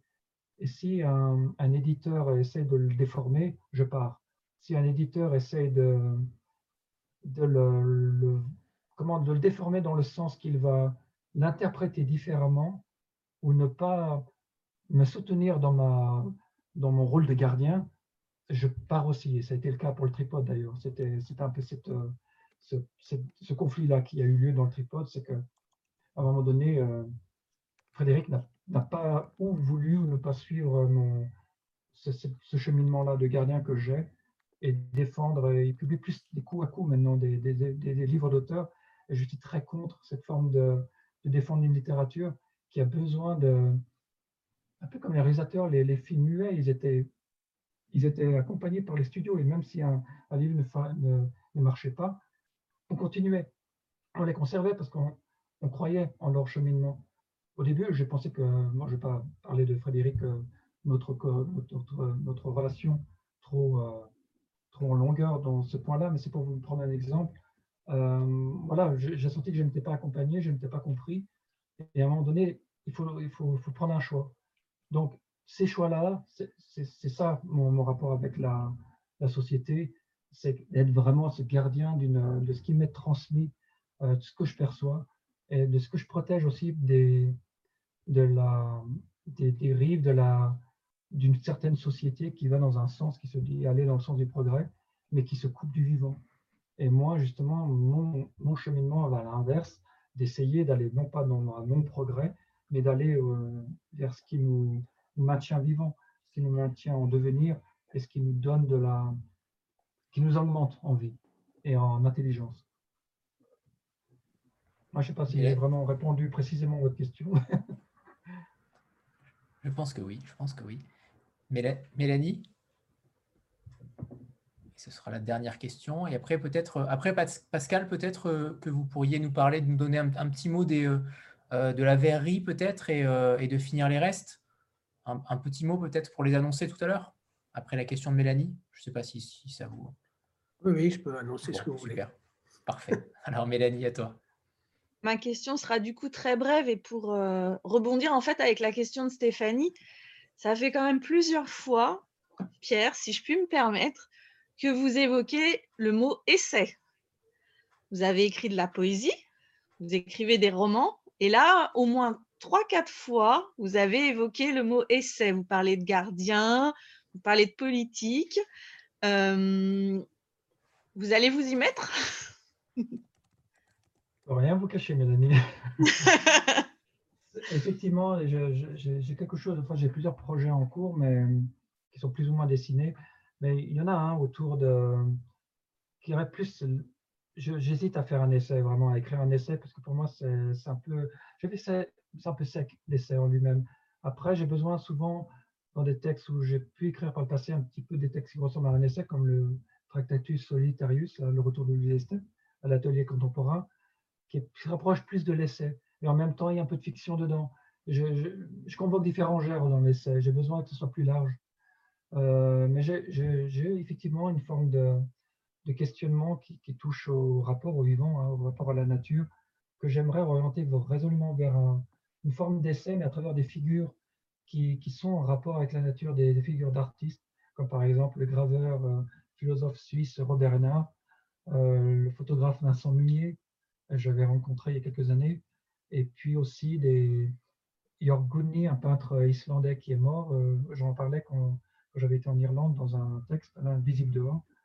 voilà, j'ai besoin de poser les choses. Effectivement, il y a, dans le climat actuel, je sens qu'il y a besoin, à mon petit niveau, de faire un geste de, de, protéger ce qui me paraît important. Ça, ça n'ira pas loin, hein, c'est un livre. Donc euh, voilà, on est d'accord. Ce n'est pas un acte euh, qui aura un, grand impact, mais pour moi, juste de poser la parole à ça, et puis peut-être d'essayer de, traduire ce que réellement je perçois, qu'est-ce que j'entends par certaines choses, si ça, si ça a un intérêt. Et puis, mais ce sera dans la continuité de, d'écrivains comme Kenneth White hein, ou John Burnside, Burnside l'écossais. Euh, voilà un auteur contemporain que je suis beaucoup, qui tient d'ailleurs une colonne sur la, sur la nature dans le, en Angleterre. Et c'est quelqu'un d'extrêmement pertinent dans son propos de poète. Il est poète, et il écrit beaucoup de poésie, il écrit beaucoup de romans également. Il n'y en a pas beaucoup qui sont traduits par rapport à ce qu'il a fait euh, en France. Là, je viens juste de terminer un, justement un essai qu'il a écrit, un manifeste sur euh, la, la, réalité la télévision de la réalité et la, culture de la dissidence. Donc, il est totalement dans ce cheminement-là, puisque oui, finalement, c'est la dissidence. Hein, c'est comment euh, faire un pas à côté par rapport à, ce, cette autoroute qu'on nous, propose. L'essai poétique serait une première. On, on, verra, c'est pas fait encore. Euh, alors, Pascal, peut-être peut dire un mot de, de l'autre ouvrage qui est sorti en janvier et, euh, de ceux qui euh, sortiront un peu plus tard, dont celui peut-être d'Éric Plamondon. Et peut-être que Pierre a déjà lu tous ces ouvrages. Hein. Tout est possible. Hein. Non, je pense pas. bon. oui, bah, la verrerie de Ménis Commandareas, qui qui est une, des plus majeures du XXe siècle dans la littérature grecque j'ai déjà publié de, euh, lui euh, deux de, romans. Enfin, disons une novella, La femme, la femme du métro et Le beau capitaine. Et là, c'était, j'avais, et aussi des nouvelles, euh, Mauvais ange. Mais là, j'avais envie de rééditer voilà, un, bouquin qui n'était plus disponible et qui est vraiment une merveille. C'est un classique de la littérature du XXe siècle en Grèce, qui raconte dans l'Athènes d'après-guerre, euh, euh, c'est juste la fin des juste la fin des, colonels et euh, voilà c'est la, résistance d'une jeune femme qui s'occupe d'une verrerie qu'elle a héritée de son père. Et elle est entourée d'un mari très fortement dépressif et de deux amis qui sont véritablement les bouvards épicus grecs et donc ça raconte son parcours comment elle cherche à sauver sa verrerie, euh, tout ce qu'elle met en, place pour, euh, pour résister à, la crise. Et c'est voilà, son chemin de vie jusqu'au bout. Et on peut dire que voilà qu'elle finit à la casse, un peu comme sa verrerie. Mais c'est vraiment écrit d'une façon très, euh, très belle, très, très précise euh, très précise. Euh, Comandara, c'est cette capacité à parler euh, des choses sociales et politiques, l'air de ne pas y toucher. C'est une critique féroce de, la dictature des colonels. Et en même temps, ça raconte vraiment le, désarroi de la jeunesse, surtout quand elle s'est engagée dans des combats contre la dictature. Et comment, en fait, ils sont laissés sur le, sur le bord du chemin alors que la société est en train de se transformer de fond en comble. Donc ça, c'est une réédition. Euh, dans une traduction que j'ai revue avec euh, le, traducteur originel, c'est-à-dire Marcel Durand, qui vit en Grèce. Et puis en février, donc il y a deux, titres. Alors, il y a Aller aux fraises de Éric Plamondon, euh, qu'on a, fait assez rapidement parce qu'il travaillait sur un roman et puis je n'étais pas tout à fait satisfait du roman et lui non plus. Donc euh, ça a été repoussé un peu plus tard. Mais il avait, il, m'avait donné une, donné, donné une nouvelle pour le, le groupement initial, une nouvelle que j'ai reprise et je lui ai demandé de m'en donner deux autres dans les mêmes thématiques. Et en fait, ce sont trois petites nouvelles euh, qui racontent euh, son passage à l'âge adulte, euh, en quelque sorte, la fin de l'adolescence, et autour des, deux figures essentielles pour lui, sa mère et son père, bien qu'ils soient séparés, donc, et qu'ils vivent dans deux lieux. Et donc, ça raconte à la fois ces deux lieux et, sa perception tant de sa mère que de son père, et, comment, euh, comment il a amené à grandir euh, par lui-même. Et il y a, une, une, vraie surprise dans une des nouvelles qui est absolument fantastique. Et puis, finir les restes, finir les restes de Frédéric Fioloff.